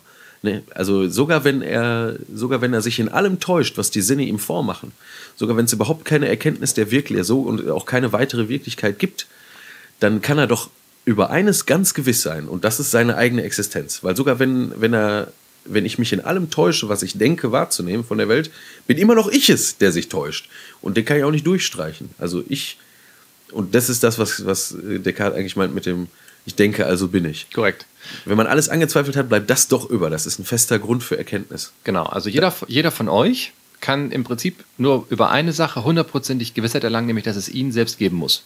Der, so. ja. Und wenn alles andere kann, kann Fake sein, wir können hier alle in der Matrix leben, das kann alles irgendwie äh, erfunden sein und, und äh, blöd sein und, und nicht existent. Aber dass es euch geben muss, das ist schon mal sicher. Schon mal eine nette Erkenntnis so zwischendurch. Äh, und Descartes nimmt das jetzt als Ausgangspunkt, weil er sagt, an dieser Stelle können wir von einem Gedanken auf die Realität schließen. Und das Gleiche macht er jetzt auch mit Gott. Und sagt sich, äh, wenn ich Gott denken kann, muss er existieren, weil irgendwo eine Realität sein muss, die ich oder die dafür sorgt, dass ich überhaupt den Gedanken an Gott habe. Also die Tatsache, dass ich den Gedanken an Gott formulieren kann, bedeutet, dass irgendetwas das in meinen Kopf gepflanzt haben muss. Man kann das nochmal umdrehen und äh, quasi nochmal als äh, in mathematische Form bringen. Also allein wenn ich den Gedanken habe und damit formuliere, ne, dass es Unendlichkeit gibt, dass es also quasi ein Maximum gibt, ne, mhm. ähm, dann muss es das auf irgendeine Art und Weise tatsächlich geben, weil sonst würden meine mathematischen Formeln, mit denen ich rechne, nicht funktionieren. Genau. Ähm, exakt. Also es ist ziemlich exakt das. Ne? Wir haben übrigens eine, eine ähnliche Form dieses Argumentes bereits gehört bei, beim Akinaten. Ähm nee, bei, bei Anselm. Das ist das, äh, ne? Nee, das nee, ist doch das ganz klar, worüber hinaus Größeres nichts gedacht werden kann. Die Maximalvorstellung. N. Moment, Moment. Wir hatten, wir hatten das mit dem, äh, das, das Sein strebt immer auf Höheres zu. Ja, aber das ist, das ist ja der Weg von unten. Ja, genau. Ne, der, der Onto ja, oder der logisch. Ja, warte, hör, hör zu. Zitat aus, aus Descartes selbst. Wie sollte ich es sonst auch verstehen, dass ich zweifle, dass ich etwas wünsche? Das ist, dass mir etwas mangelt und ich nicht ganz vollkommen bin, wenn ich gar keine Idee eines vollkommeneren Wesens, äh, wenn, wenn gar keine Idee eines vollkommeneren Wesens in mir wäre, durch dessen Vergleichung ich meine Mangelhaftigkeit erkenne. Ja? Also auch hier geht er davon aus, es gibt etwas Vollkommenes und dieses Vollkommenes, davon habe ich eine Idee im Kopf. Und wegen diese, dieser Vollkommenheit kann ich erkennen, dass ich defizitär bin. Sag ich doch. Das Genau. ist nicht, äh, das ist in erster Linie einfach nur eine Reformulierung von Anselm. Von Anselms sogenanntem ontologischen Gottesbeweis. Allein, weil ich dieses Allergrößte, dieses worüber hinaus Größeres eben nicht mehr gedacht werden kann, weil das Teil meiner, meines Verstandes ist, weil das da eingebaut ist. Ach so, ja, gut, Deswegen muss es ja. auch da sein. Okay, ich hätte, ich hätte das jetzt irgendwie eher, ehrlich gesagt, mit, mit Thomas von Aquin irgendwie. Ja, aber der, der, Aber der. Witz bei, beim Thomas ist ja, der kommt ja, äh, der ist ja sozusagen Empiriker. Ne? Anselm ist, ist ein äh, g- ganz kalter Logiker, der fängt wirklich einfach nur bei der reinen Vernunftfunktion an, nur im reinen Denken. Mhm. Der braucht gar keine Naturbeobachtung oder so, der braucht nur die Beobachtung, wie der, wie der eigene Geist funktioniert. Ne? Man muss nur analysieren, was im Kopf passiert, wie Denken funktioniert. Das tut Anselm. Und äh, Thomas, der tut das zwar auch, aber an anderer Stelle, bei den Quinquevier, da geht er ja ganz stark von der Naturbeobachtung aus. Er, er holt sich ja Daten von außen, er stellt ja fest, dass es eben Bewegung gibt, dass es eben äh, immer ein Streben auf Ziele hingeht, dass es Wachstum gibt, Ja, gut, dass okay, es Verbesserung ja, gibt. nee, das sind ja alles Mhm. empirische Dinge, die er da einbaut. Also Da hast du recht, ja. Okay. Erfahrungsbasierte Dinge. Und Anselm kommt erstmal erstmal ohne diese Erfahrung aus. Gut. Nee, äh, stimmt. Also dem, dem, wenn du es so formulierst, dann ist das einde- eindeutig richtig. Äh, um euch mal einen Einblick darin zu geben, äh, wie sehr man so unter solchen Dingen lei äh, also leiden kann. Ja? Wir, wir, wir gehen einfach mal davon aus, dass es jetzt uns möglich war, das einigermaßen verstehbar zu formulieren. Das geht auch in kurz, innerhalb eines Satzes. So zum Beispiel von äh, Klaus Müller, der in seinem Buch Gott erkennen, die Abenteuer der Gottesbeweise oder das Abenteuer der Gottesbeweise. Eben warten, bis Flo sich seine Atemgänge gereinigt hat. Vielen Dank. Ja, Bitte, gerne. Klaus Müller. Folgendes, Folgendes in seinem Buch schreibt. Der Geltungsanspruch des Ich-Gedankens wird mithin durch den Rückbezug auf den Begriff des Unendlichen gesichert, der seinerseits transzendental logisch über die Mangelstruktur des Subjektes erschlossen wird. Das im radikalen methodischen Zweifel seinen unhinterfragbaren eigenen Boden der Wirklichkeit auslotende Denken erkennt im Akt die Gottesidee als notwendige Möglichkeitsbedingung des Zweifelns, die, wie erläutert, nur vom real existierenden Gott her kommend gedacht werden kann. Ich möchte das nochmal vorlesen, das muss man zweimal hören. Nicht? Zeig mir mal kurz, wo das ist. Das ist der, der, der Abschnitt da oben. Oh, Ja, da, ja genau. Also nochmal. Jetzt seht ihr das nochmal, aber Flo's Stimme ist da auch etwas sonor und klingt wahrscheinlich sogar besser. Mal gucken, wir müssen ein bisschen. Äh, der Geltungsanspruch des Ich-Gedankens wird mithin durch den Rückbezug auf den Begriff des Unendlichen gesichert, der seinerseits transzendental logisch über die Mangelstruktur des Subjekts erschlossen wird. Das im radikalen methodischen Zweifel seinen unhinterfragbaren eigenen Boden der Wirklichkeit auslotende Denken erkennt im gleichen Akt die Gottesidee als notwendige Möglichkeitsbedingung des Zweifelns, die, wie erläutert, nur vom real existierenden Gott herkommend gedacht werden kann. Ja, äh, Genau. Man muss sowas sogar fünf, sechs Mal lesen, bevor man zum ersten Mal verstanden hat, was diese ganzen Wörter alle bedeuten sollen. Wir erklären das jetzt das, nicht. das, lassen machen, wir, das machen wir jetzt einfach nicht mehr. Nein, Quatsch, das um Gottes Willen. Wir haben, wir haben erklärt, worum es geht. Wir haben, wir haben die Karte ja gerade erklärt. So, das reicht uns ja auch. Boah, das ist aber ein spannendes Buch. Hier gibt es ein Unterkapitel, das heißt Gottlieb Frege, die quantenlogische Interpretation von Existenz. Ja, da kümmern wir uns dann mal in einer anderen Folge drum. Jetzt muss ich Flo das Buch wieder wegnehmen. Gib mir das, gib mir das Buch, Flo. Danke, Flo. So, ähm, das war Descartes. Jetzt bleibt noch. Jetzt geht's. Kant, ne? Jetzt Ja, hört's es bleibt Kant. eigentlich mal erstmal hört's jetzt auf mit den Gottesbeweisen. Jetzt kommt nämlich Kant und der macht, der macht Schluss. äh, Der macht sowieso in der Philosophie äh, mit vielem, vielem Schluss. Der versucht also alles äh, auf die Füße zu stellen und das Mittelalter endgültig zu überwinden. Und das tut er auch, indem er eine Sache ganz wichtig anerkennt, nämlich im, bis auf das, was Descartes festgestellt hat, dass man nämlich selber notwendig existiert, was man am eigenen Denken erkennen kann. Also das ist, äh, kann man vielleicht noch als gesichertes Wissen, das ist a priorisches Wissen für Kant. Also Wissen, was ohne Erfahrungen und ohne Experimente einfach so da ist. Das ist nur das. Ne? Ja. Ich, ich bin, weil ich denke. Korrekt. Und das andere Wissen ist alles a posteriorisch. Also ist alles erst durch Erfahrung. Und Erfahrung machen wir mit all unseren Sinnen. Ne? Also äh, was wir sehen, was wir beobachten, was wir fühlen, was wir schmecken, was wir riechen, ähm, was wir reden. Äh, also Erfahrung im ganz engen und auch im ganz breiten Sinne. Das ist alles Empirie, Erfahrung. Und im Grunde ist alles Wissen von Erfahrung abhängig und die Erfahrungen sind aber Dinge, die kann man nicht teilen, die sind rein subjektiv. Ne? Mhm. Ich kann dir zwar von meinen Erfahrungen erzählen, aber deswegen hast du die nicht gemacht. Ja. Ja.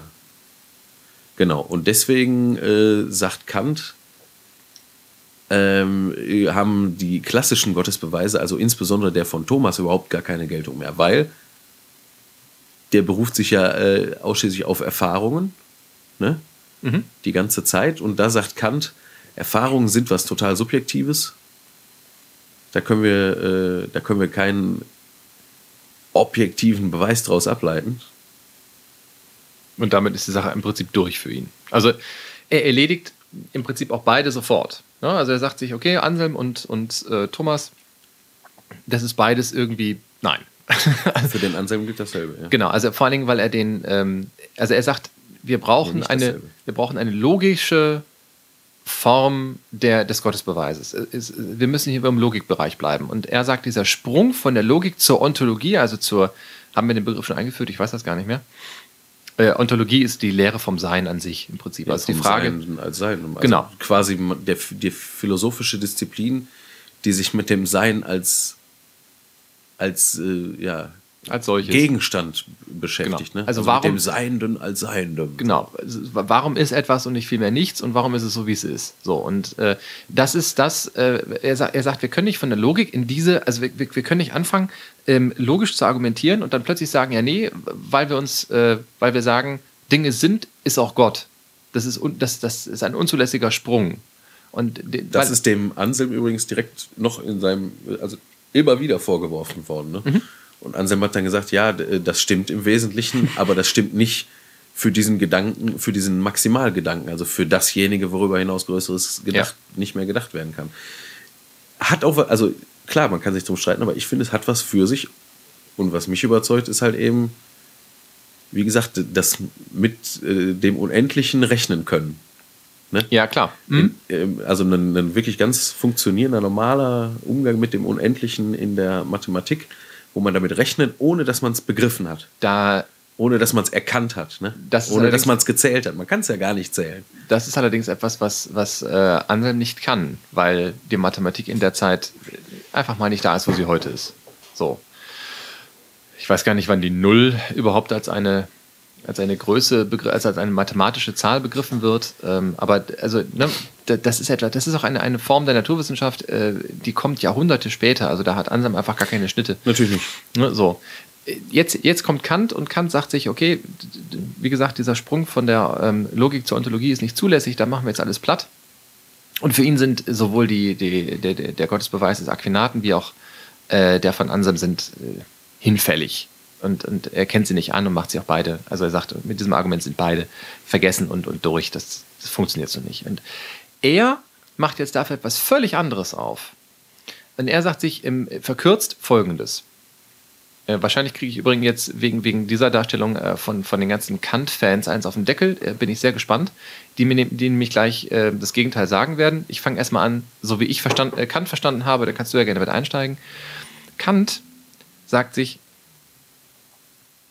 wenn wir möchten, dass das, was in dieser Welt vom Mensch getan wird, nicht ohne Folge bleiben soll, wenn, äh, wenn es also ähm, einen Unterschied machen soll, ob ich ein gutes Leben führe, in, Kant, im kantischen Sinn heißt das, mit dem, äh, mit dem ein moralisches Leben. Genau, ein moralisches Leben. Äh, einige von euch mögen vielleicht den Begriff des kategorischen Imperativs kennen. Also immer dann, wenn ich aus dem, was ich tue, eine Maxime ableiten kann.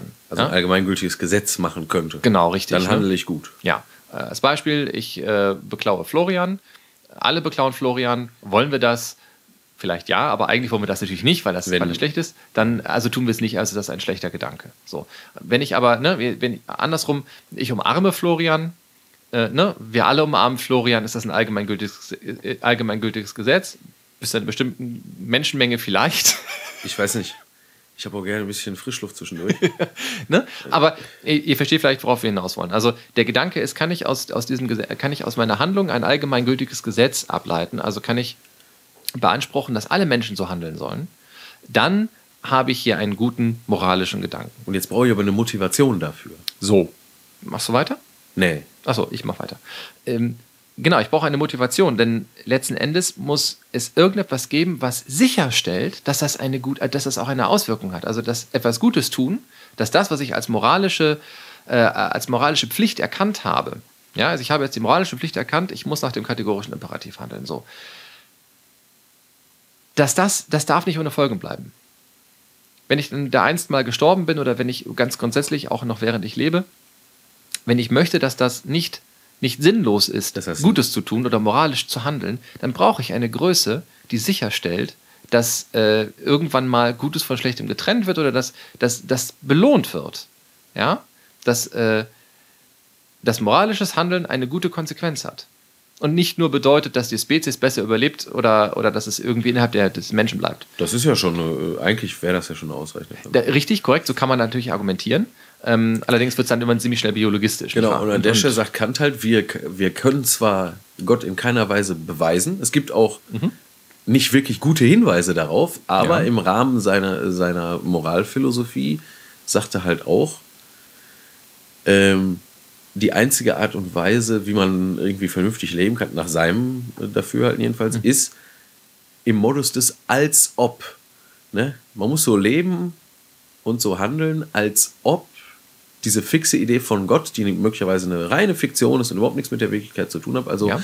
als ob äh, diese Gottesidee wirklich wäre, weil dann realisiert man das, das Gute äh, und äh, genau. das Schöne und so weiter. Mit anderen Worten, wenn und da kann den kategorischen Imperativ auch wirklich ernsthaft leben ja. in Freiheit. So wenn, wenn es da keinen Gott gibt und es also de facto keinen Unterschied macht, ob ich ein gutes oder ein schlechtes Leben führe, ob ich mir Mühe gebe, moralisch zu handeln oder eben nicht, dann wird diese Welt vermutlich auch gleichgültig im Sinne von, alles ist im Prinzip egal. Und das kann ich nicht zulassen. Wenn ich also eine bessere Welt will und will, dass gutes Handeln nicht einfach nur so passiert, sondern irgendwie tatsächlich einen Sinn besitzt, dann brauche ich einen Gott. Das heißt im Prinzip. Also du vielleicht nicht, aber Kant. Äh, Kant braucht einen, ja gut, Kant braucht einen Gott dann. Ähm, das ist ein bisschen daran kann man zweifeln. Beziehungsweise das ist vielleicht ein etwas schwacher Gottesbeweis. Es ist auch kein Gottesbeweis. In dem er Sinne, ja. selber sagt ja, es hat überhaupt keine Beweisqualität, weil Nö. dieser, äh, dieses sich freiwillig in den Als-Ob-Modus begeben ist eben eine rein mhm. subjektive Sache. Das tue ich nur, weil es mir besser schmeckt, oder? Ne? Ja, genau. Korrekt, genau. Und ähm, jetzt muss man eben für sich entscheiden, äh, ist dieses, also gehe ich davon aus, dass dieses Leben einen Sinn besitzt? Dann kann ich mehr oder minder davon ausgehen, dass Kant recht hat. Und dann wäre natürlich eine, eine, ja, wie soll man sagen, eine moralische Notwendigkeit für Gottes Existenz gegeben. Oder aber gehe ich davon aus, dass dieses Leben eventuell völlig sinnfrei ist? Ja, und das ist. Entschuldigung, ich muss weitermachen. Nö, fallen wir ruhig ins Wort. Ja, das ist genau das, was, äh, was dann später, also ne, nochmal äh, anderthalb, zwei, drei Generationen, zwei, drei, ne, nach Kant dann eben passiert durch Atta, Atta Nietzsche. Ja. Ne? Der genau. sagt nämlich, ja. also es gibt ja. keinen metaphysischen Sinn des Lebens. Ne? Es gibt überhaupt keinen höheren Sinn. Ne? Äh, das ist einfach alles so, wie es ist. Ne? Und der einzige Sinn äh, des Lebens ist, dass es vielleicht noch größer und noch mächtiger wird. Das, das wäre der einzige Sinn des Lebens. Also ganz im Sinne von Survival of the Fittest, was man eben auch von Darwin gelernt hatte in dieser Zeit. Ja. So, und das ist auch wirklich der einzige Sinn, nämlich diese Bewegung, die da quasi offensichtlich, jetzt kommen wir aber wieder schon zu, zu Bewegung ne? und Technologien, ja, ja. Mhm. die da angeblich in Evolution angelegt sind, oder die sind ja auch in Evolution angelegt. Es gibt ja offenbar irgendwie eine Entwicklung, ja. eine Ausformung von Sinnen zum Beispiel. Ne? Augen entwickeln sich immer besser im Laufe der Millionen und so Jahre. Ähm, und das ist im Grunde der einzige Zweck. Ne? Das ist auch dieser berühmte Übermensch, den man beim Nietzsche immer hat. Das ist ne, das, was da noch kommen soll, das, was aus dem Menschen vielleicht noch rauskommt, der sich seinen Sinn selber macht, der eben nicht mehr abhängig ist von, äh, von so metaphysischen Vorstellungen wie. Ne? Das muss man sich vielleicht auch mal tatsächlich deutlicher machen. Vielleicht ist das gar nicht so schlecht. Wir hatten jetzt Nietzsche zwar gar nicht geplant mit rein und ich denke, wir sollten ihn auch nicht allzu extensiv machen. Ja, aber das ist wichtig, wichtig. Ja, absolut. Und zwar Also ich merke das auch gerade, dass, das, äh, dass wir den gerade sträflich äh, der, ähm, außen vor gelassen haben. Nietzsche macht im Prinzip den Anti-Kant und sagt sich. Aber mit, ja, ja. mit kantischem Mittel, er dreht das quasi nochmal ja, ein. Ja, ja, aber er sagt, er, sagt sich, er sagt sich im Prinzip, wenn, also Kant sagt ja, wenn diese Welt nicht sinnlos sein soll, dann muss es irgendwo einen Gott geben, der sicherstellt, dass irgendwie Handeln eine Konsequenz hat. Im Umkehrschluss bedeutet es, wenn es diesen Gott nicht gibt, dann hat das auch gar keine moralischen Auswirkungen irgendwie. Genau, und Nietzsche ist jetzt davon überzeugt, es gibt keinen Gott, also Eben. gibt es auch, und der, schreibt halt auch ein Buch, das heißt Jenseits von Gut und Böse. Das, und das heißt genau das. Es gibt kein Gut und Böse mehr, weil es eben auch kein, äh, keine Moral in dem Sinne gibt für Nietzsche. Und natürlich logischerweise erstmal erstmal zuallererst überhaupt äh, keine Gottesvorstellung mehr, sondern es ja. sind nur noch ne, die einzelnen Lebewesen, in dem Fall noch die Menschen, bald äh, der Übermensch, ne, der im Grunde sein eigenes Dasein so frei wie es geht setzt und gestaltet und macht, was er kann. Und das ist eigentlich das Beste, was die Welt hervorbringen kann. Und darüber genau. hinaus gibt es für Nietzsche gar nichts. Deswegen sollte jeder äh, Mensch im Grunde nur dafür arbeiten, den Übermenschen Realität werden zu lassen, im Wissen, dass man selber es nicht sein kann. Das heißt, die letzte Konsequenz bei Nietzsche ist immer, wenn du ein wirklich philosophischer Mensch bist und du möchtest äh, das große Weltprojekt, sag ich mal, also den Übermenschen realisieren, musst du dich am Ende durchstreichen. Musst du dich im Grunde, genau. damit Platz geschafft Opfer, wird. Du opferst dich, du musst genau. dich selber opfern, damit der Übermensch kommen kann. Ja. Und er sagt sich halt, es gibt diesen übergeordneten Sinn nicht, den müssen wir uns selber schaffen, ne, im Übermensch, wie du gerade schon sagtest. Und äh, da, da, wird eine völlig amoralische, wenn nicht sogar außermoralische Welt dann Realität. Nee, nicht amoralisch, ja doch amoralisch im Sinne von. Außer, sage ich ja. Ja, es gibt, also es gibt auch keine Notwendigkeit für Moral. Genau. Denn Richtig. Es ist eh nur ein Mittel der Schwachen, um, um äh, nicht untergebuttert zu werden von den Starken, die eigentlich das ähm, Recht haben. Eigentlich auch Recht die Pflicht, die genau. heilige genau. Pflicht. In, in, insofern ist es übrigens auch falsch zu sagen, äh, Nietzsche wäre oder Nietzsche hätte Gott widerlegt. Das ist falsch. Der Satz Gott ist tot ist nichts weiter als die Anerkenntnis einer, einer Tatsache, die immer schon Realität war für Nietzsche. Er sagt sich, Gott hat es noch nie gegeben. Und Gott ist eine Erfindung, damit wir die von uns empfundenen Ungerechtigkeiten in der Welt entweder erklären oder ausgleichen können. Oder aber irgendwie eine krude Form von Moralität, irgendwie, die wir, wie gesagt, nach ihm nicht brauchen, erklären zu können, begründen zu können. Und er, er stellt jetzt einfach nur mit Gott ist tot fest. Er sagt, wir brauchen diese Figur Gott, die uns eh nur im Weg steht und der Realisierung des Übermenschen übrigens auch im Weg steht. Die brauchen wir nicht mehr. Ja klar, weil gerade insbesondere das Christentum, was genau. nach Kundgabe Nietzsche, oder stimmt ja auch, ne, eine Schwächlingsreligion ist. Das kümmert ja. sich gerade um die Armen, jetzt auch, wie gesagt, der Papst wieder, ne? Ja, ja, ja. Kirche der Armen und so weiter. Genau. Wer was da würde äh, Nietzsche zur, zur Vollzeit also das kalte Grausen beikommen, äh, ja. kriegen, ne? weil genau das ist äh, das Falsche. Ne? Der Arm muss einfach auch möglichst schnell äh, Platz machen ne? für den Übermenschen. Genau. Genau. Das verkennt eine ganz wesentliche, also zumindest äh, finde ich, dass das eine wesentliche Sache ist, nämlich dass, ähm, dass alle irgendwo auch arm sind und Mängelwesen sind. Ne? Das, ja, was, das, was Descartes schon angemerkt hat. Und ich empfinde mich selbst immer genau. auch als Mängelwesen. Wenn wir, wenn wir jetzt, ähm, ich glaube, wir sind erstmal mit den, mit den Gottesbeweisen, also mit den klassischen erstmal so weit durch, oder was würdest du sagen? Ja, es gibt, ja, seitdem. Nee, warte, weil sonst hätte ich noch eine Nachfrage, deswegen. Ja, fragen wir dann immer zu. Also, wenn, wenn wir jetzt mit dem Teil irgendwie so quasi durch sind. Was guckst du denn nach? Äh, erzähl, ich höre dir zu. Ja, ich weiß, dass du mir zuhörst. Ich, ähm, vielleicht ist es ja interessant und spannend und ich muss das vorher wissen. Nein, musst du nicht. Achso, na gut, okay. Ähm, guck mal, Flo kommt gleich bestimmt mit, mit äh, unglaublichen Aha-Erlebnissen, äh, hat einen, einen Laptop auf dem Schoß. Ähm, wenn wir jetzt mal rückblickend gucken, was können wir denn jetzt festhalten? Ähm, gibt es jetzt, also erstmal, gibt es einen Gott? Ja, kann man nicht wissen, ne? Flo antwortet völlig gelangweilt. Was denn? Guckst du denn da jetzt nach? Du bist so neugierig. Ja, erstaunlich, natürlich. Erstaunlich, erstaunlich. Lass uns doch mal daran teilhaben, was du da machst. Nein! Das ist meins. nein, nein, äh, nein, ich habe einfach, ich habe ganz einfach, weil den möchte ich äh, gerne äh, auch dem interessierten Publikum nochmal empfehlen. Der ist zwar nicht überall so gut lesbar, aber dafür super gut verlinkt und im Wesentlichen äh, steht da auch fast alles drin, was wir so erzählt haben, manchmal sogar noch ein bisschen mehr. Es wäre einfach der Wikipedia-Artikel mit dem Titel Gottesbeweis. Ja. Den kann man noch mal äh, sehen. Da kann man dann auch nachlesen, wie es dann quasi bis in die heutige Zeit mit solchen Funktionen weitergeht. So weit, nicht, dass der berühmte, der berühmte äh, Mathematiker, theoretische Mathematiker Kurt Gödel, den du bereits erwähntest, der ja. sich auch mit, mit dem, äh, also auch mit, insbesondere mit der Unendlichkeit und Phänomenen der Unendlichkeit in der Mathematik beschäftigt hat, unter anderem, mhm. unter vielem anderen muss man sagen, äh, der hat äh, sich nochmal dran gemacht und hat quasi in unserer neuzeitlichen mathematisch-wissenschaftlich anerkannten formalen Logik äh, nochmal den Gottesbeweis vom Anselm reformuliert. Mhm. Also quasi der, den, den, sogenannten ontologischen Gottesbeweis nochmal. Der war dann so komplex, dass man da lange, lange dran hätte rumrechnen müssen, um die Korrektheit nachzuweisen. Und es sieht jetzt so äh, aus, also ich habe hier gerade gelesen, 2013, also große Serverfarm im Grunde das mal durchgerechnet. Mhm. Und äh, der Gödelsche Gottesbeweis äh, ist also zumindest in sich völlig schlüssig und korrekt. Allerdings gilt auch dafür natürlich, äh, was für jeden Gottesbeweis gilt, äh, nämlich er ist kein Gottesbeweis, er ist bloß ein Beweis dafür, dass äh, der Gedanke an sich nicht bekloppt ist. Ja. Also der Gedanke, äh, es könnte ein Gott da sein, ist nicht bekloppt. Ist nachweislich nicht bekloppt. Ist vielleicht auch nicht wahr, ne, ist aber auch auf keinen Fall sicher falsch oder bekloppt. Ja.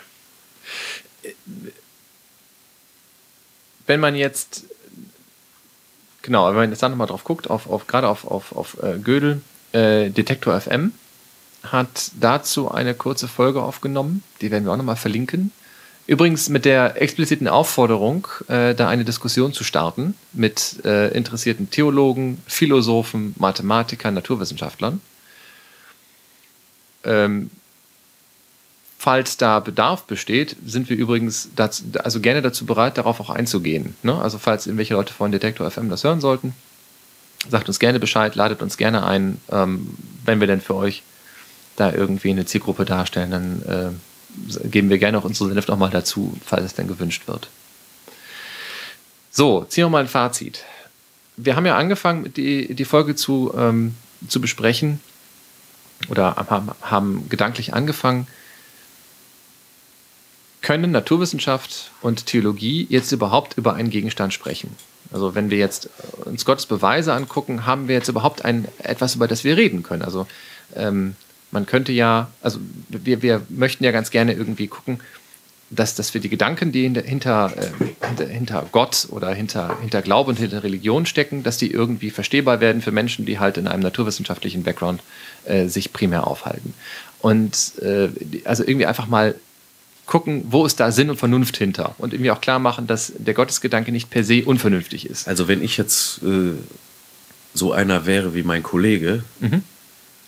Dann würde ich sagen, äh, alles, was nicht rein naturwissenschaftlich erklärbar ist,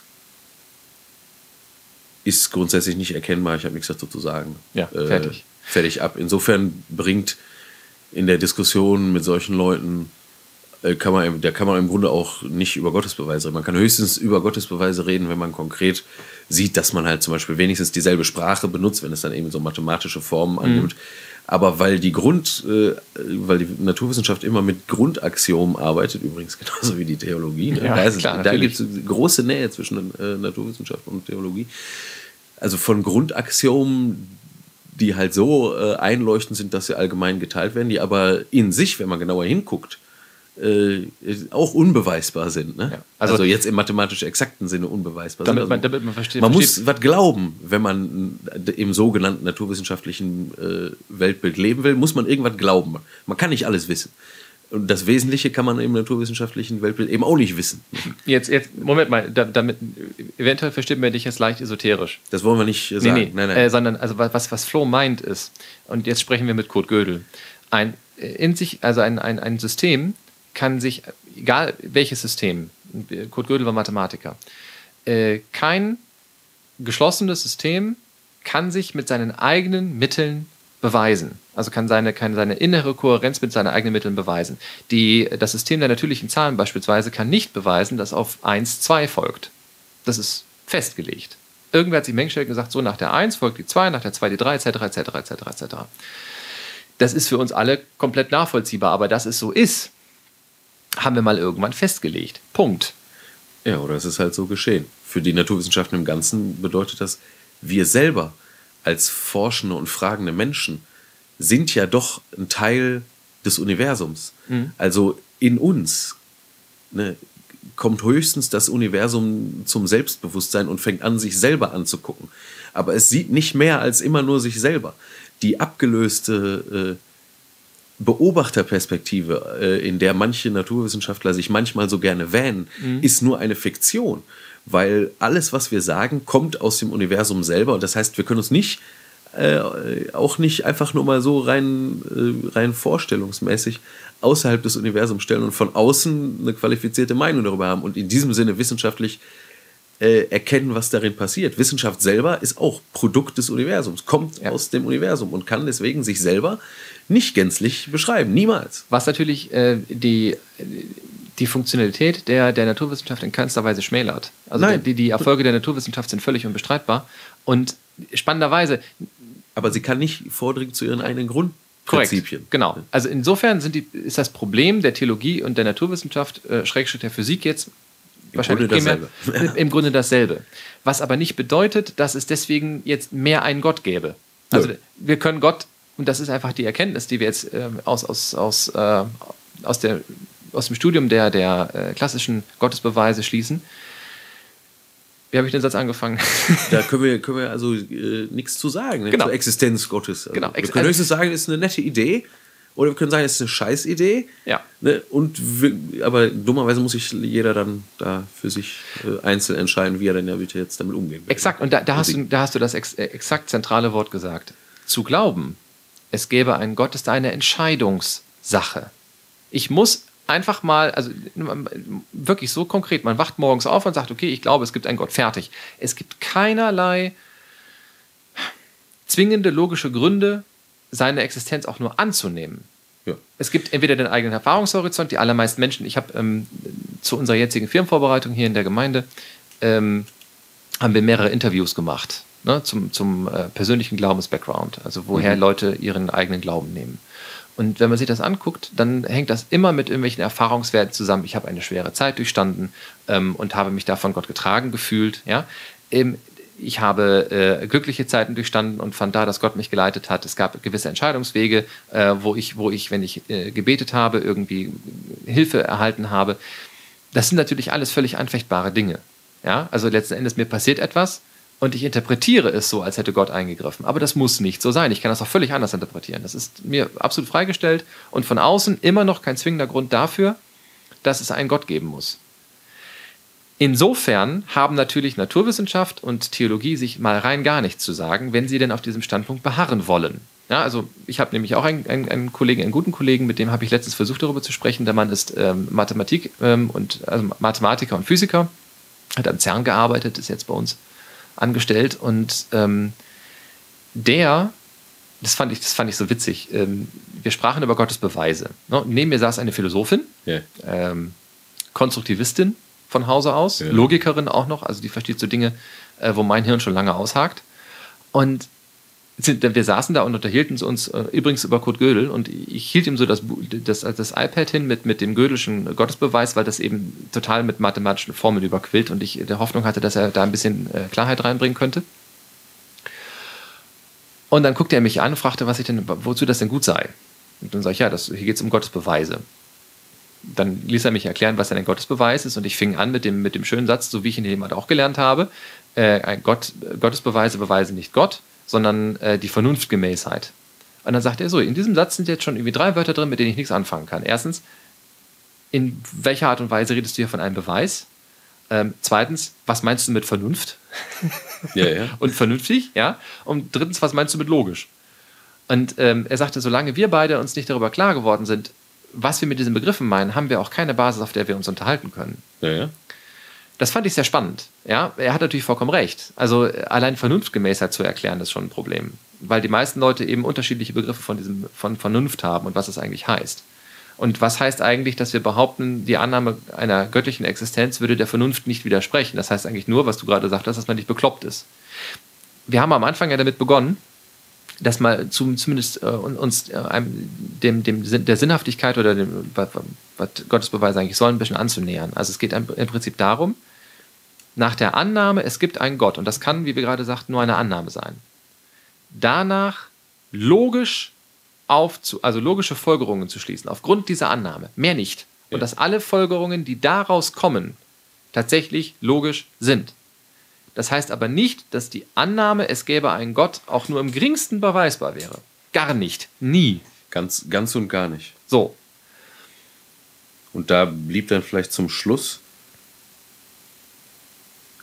ne, wo du sagtest, also erstmal muss man die, die Idee haben, die, Erfahr ne, die Idee mhm. haben. Und das scheint ja schon eine Erfahrung zu sein. Klar, früher war das so, Ne, kommt ein Blitz runter, kann ich nicht verstehen, also muss es irgendwie was Größeres sein, eine größere Macht als ich. Ja. Ne, und schwupps schon war äh, der Gottesgedanke genau. geboren oder der Dämon oder Naturgeist oder wie auch immer Gedanke mhm. so. Und seitdem gab es immer weiter Dinge, die die Menschen nicht verstanden haben und haben, naja, also im Grunde gibt es da sowas wie ein unerklärliche Phänomenehaufen und das nennt man erstmal Gott. Ja. So war das, so ist das gekommen. Korrekt. Da hat man auch die Ordnung gesehen, die Gezeiten und so. Und so läuft das dann die ganze Zeit weiter, bis heute. Und jetzt gibt es halt ein paar Leute, die meinen, mit der Wissenschaft würde, würde quasi dieser große Stapel des noch nicht Wissens, ne? Früher, wo, kam, wo kommt die Blitze her, wieso donnert es, äh, warum äh, werden manche Leute kriegen Husten und Schnupfen und sterben dann und, und andere nicht mhm. und so, also all das, ne? alles, was man noch nicht verstanden hatte, weil man noch keine äh, keine naturwissenschaftlichen Erkenntnisse hatte oder wenn man noch nicht genug Erfahrung gesammelt hat, all das mhm. äh, nannte man also Gott. Ja, oder halt die höheren Mächte. So, und heute ist man an der Stelle, wo man erstmal denkt, ah, mit unserer naturwissenschaftlichen Erkenntnisfähigkeit, da, das, da fegen wir diesen Haufen doch hinweg. Das ist nur noch eine Frage der Zeit und dann ist der Haufen ganz und gar weg, weil wir dann alles erklärt haben, was da ist. Ja. Und es stimmt ja, die Naturwissenschaft macht täglich Fortschritte und täglich können wir Dinge erklären, die wir noch nicht äh, verstanden haben. Aber wenn man mal näher darauf zugeht und sich mit den, egal was für Wissenschaftler, also ob es jetzt Biologen oder Physiker oder auch theoretische Mathematiker sind, wenn man sich mit denen unterhält, was sie da eigentlich produzieren. Sie produzieren viel mehr neues Nichtwissen, als sie neues Wissen produzieren. Mhm. Das heißt, jedes Mal, wenn, wenn die etwas rausfinden, ergeben sich hunderte und tausende von Folgefragen und man sieht, alles ist immer noch komplexer. Man sieht immer in die Ebene dahinter und in die Ebene dahinter und in die Ebene dahinter. Ne? Und so äh, kommt man äh, immer nicht weiter an. Deswegen finde ich, äh, ist der Gedanke, dass man diesen Stapel des noch Nichtwissens gänzlich ausräumen könnte, durch lang genug betriebene und mit entsprechend vielen Mitteln ausgestattete Naturwissenschaft, halte ich für fragwürdig. Okay. Also witzigerweise ich gar nicht. Ich bin der festen Überzeugung, dass es äh, irgendwann in ferner, ferner, ferner, ferner Zukunft einen Punkt äh, geben kann, wo wir den Anspruch erheben, alles erklärt zu haben. Kann man bestreiten, aber ich würde behaupten wollen, allein der Gedanke, Gott da zu suchen, wo die Naturwissenschaft noch nicht war, ist ein defizitärer Gottesgedanke. Das Natürlich. ist ein falsches Gottesbild. Ja, das finde ich ja eben auch. Ja, ja, aber Gott ist nicht da, wo die Naturwissenschaft noch nicht hingucken kann, sondern Gott ist auch da, wo Naturwissenschaft schon ist. Ja, sehr selbstverständlich. So. Deswegen sitzen wir ja hier. Ja, genau. Aber das ist, das ist, das muss man sich vielleicht mal irgendwie klar machen, dass ähm, äh, wenn wir eine, eine, also dass, dass der Wunsch, an Gott zu glauben, oder auch der Wunsch, Gott zu widerlegen, immer auch äh, in direktem und engem Zusammenhang ähm, mit dem jeweiligen Gottesbild steht. Ja? Ich kann übrigens äh, Leute, die Atheisten sind, wunderbar verstehen. Ich bin auch ehrlich gesagt jemand, der lieber sich mit einem Atheisten unterhält, der weiß, warum er nicht glaubt, als mit einem Christen oder einem anders religiösen, der keine Ahnung hat, warum er glaubt. Ja? ja. Also der sich auch nicht bewusst ist, dass er, dass es eine reine Entscheidungsgeschichte ist gibt ja auch tatsächlich Christen, die allen Ernstes der Meinung sind, sie könnten ihren Gottesglauben beweisen. Und solche Leute tun mir immer so ein bisschen leid, weil wenn, also man muss sich ja auch mal klarstellen, dass, oder klar machen, dass das ein Defizit ist. Wenn ich meinen Gottesglauben auf, ein, auf versuche, auf Beweisfüße zu stellen, ja, also sage, okay, es gibt ganz klare Beweise in der Welt, dass es einen Gott gibt und dass dieser Gott auch in meine Welt eingreift, dann habe ich ihn eigentlich schon. Da muss ich nur lange noch warten, bis ich in der Lage bin, diese Beweise äh, zu widerlegen, dann habe ich diesem Menschen seinen Gottglauben auch genommen. Dann ist das durch, das Thema. Dann das denken die, ne? Ja. Also, nee, Moment, das, das, funktioniert ja auch. Ja, ja. Das, also ich hab, ja, wenn hab, du diese Gründe hast. Ich habe das, hab das gesehen. Das war, das, das war wirklich gruselig in einem, in einem Seminar über Nietzsche.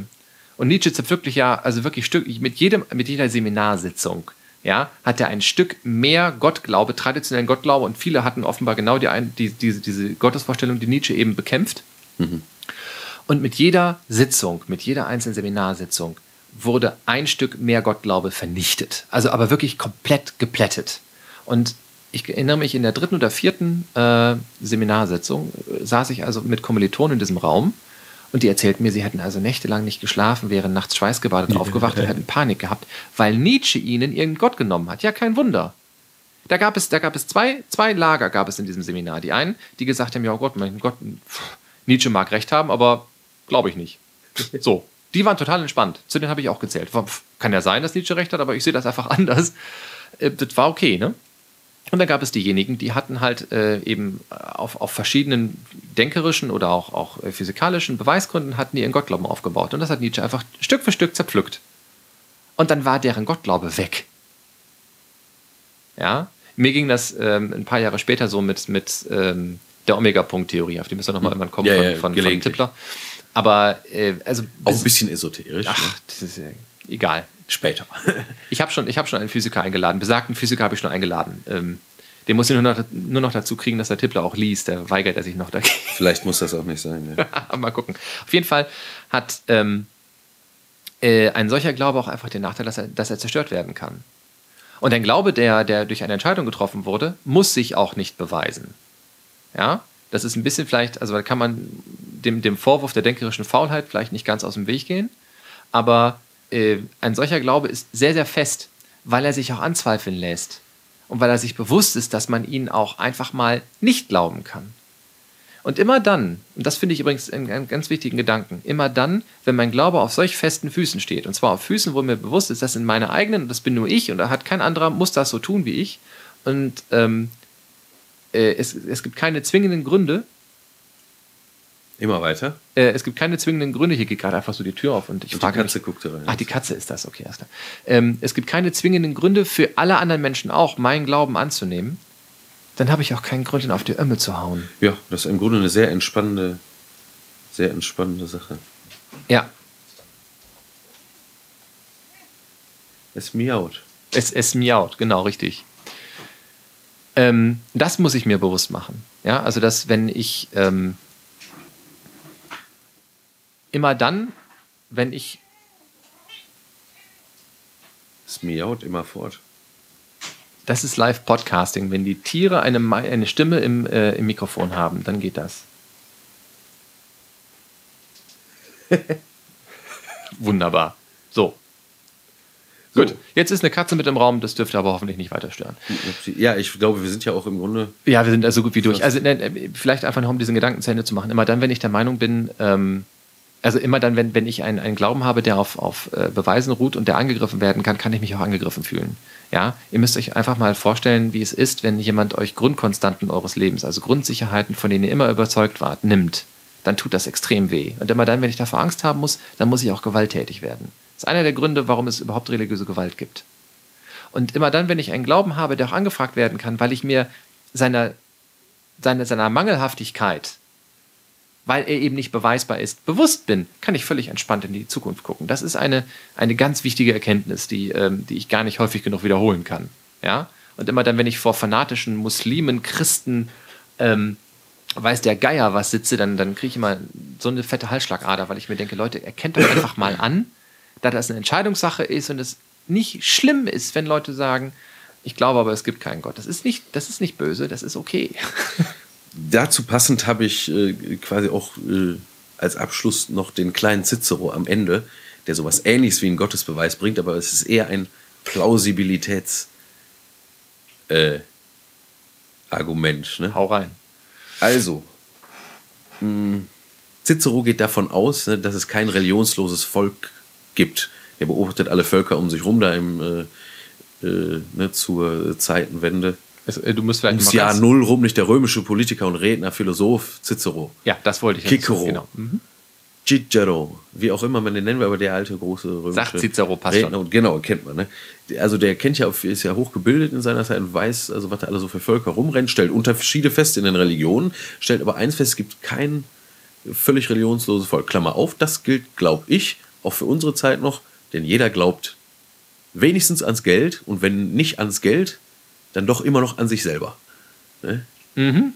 Okay, ja, okay. ja, ich lasse es mal so stehen. Egal. Nicht, nicht weiter ausweisen als notwendig. Müssen wir auch nicht. Deswegen, jetzt Cicero im O-Ton. Es gibt kein Volk, das so wild und niemanden unter allen, der so roh wäre, dass er in seinem Geist nicht einen Gedanken an die Götter trüge. Viele meinen über die Götter Verkehrtes, das aber pflegt, aus einem schlechten Lebenswandel zu rühren. Klammer auf, an der Stelle sagt er, ne, wenn sich jemand schlecht verhält, äh, da hat er einfach schlechte Vorstellungen, schlechtes Gottesbild im Kopf, ne? Aber Gottesbild hat er trotzdem. Okay. Auch das Geld als Gottesbild. Na, ist egal, lassen wir das. also, viele meinen über die Götter Verkehrtes, das aber pflegt aus einem schlechten Lebenswandel zu rühren. Dennoch glauben alle, dass es eine göttliche Kraft und Natur gibt. Das bewirkt aber nicht eine Verabredung oder ein Konsens unter den Menschen und auch wird die Annahme nicht durch Einrichtung oder Gesetze in Geltung gesetzt. Die Übereinstimmung aller Völker in der ganzen Sache muss daher wohl für ein Naturgesetz genommen werden. also in Kurzform, da alle eine Religion haben, muss sie wahr sein. Muss, muss dahinter was stecken, das ist das wohl eher, so. was er meint. Aber mehr okay. meint das auch nicht. Ne? Ja. Okay, gut. Ja, ja. Wir sind ähm, natürlich mit diesem Thema noch lange nicht beim Ende. Äh, werden euch jetzt aber nicht äh, jede Folge mit, mit Gottesbeweisen oder der Frage, ob es einen Gott gibt, um die Ecke kommen, sondern mit, mit ganz, ganz vielen unterschiedlichen äh, Themen. Soweit hoffen wir, dass es für euch unterhaltsam war, dass es euch Spaß gemacht hat, ähm, äh, dass, ihr es, äh, dass ihr uns habt folgen können. Das finde ich, glaube ich, noch am allerwichtigsten irgendwie. Ähm, ja. Ja, in der nächsten Folge erklären wir euch dann, wie man ein äh, garantiert koscheres äh, Filetsteak zubereitet, was überdies auch noch halal ist und auch äh, äh, Atheisten schmeckt. Ne? Bis dahin, äh, alles Gute, passt auf euch auf und auf euren lieben Nachbarn, eure liebe Nachbarin auch. Und bis demnächst mal. Macht's gut.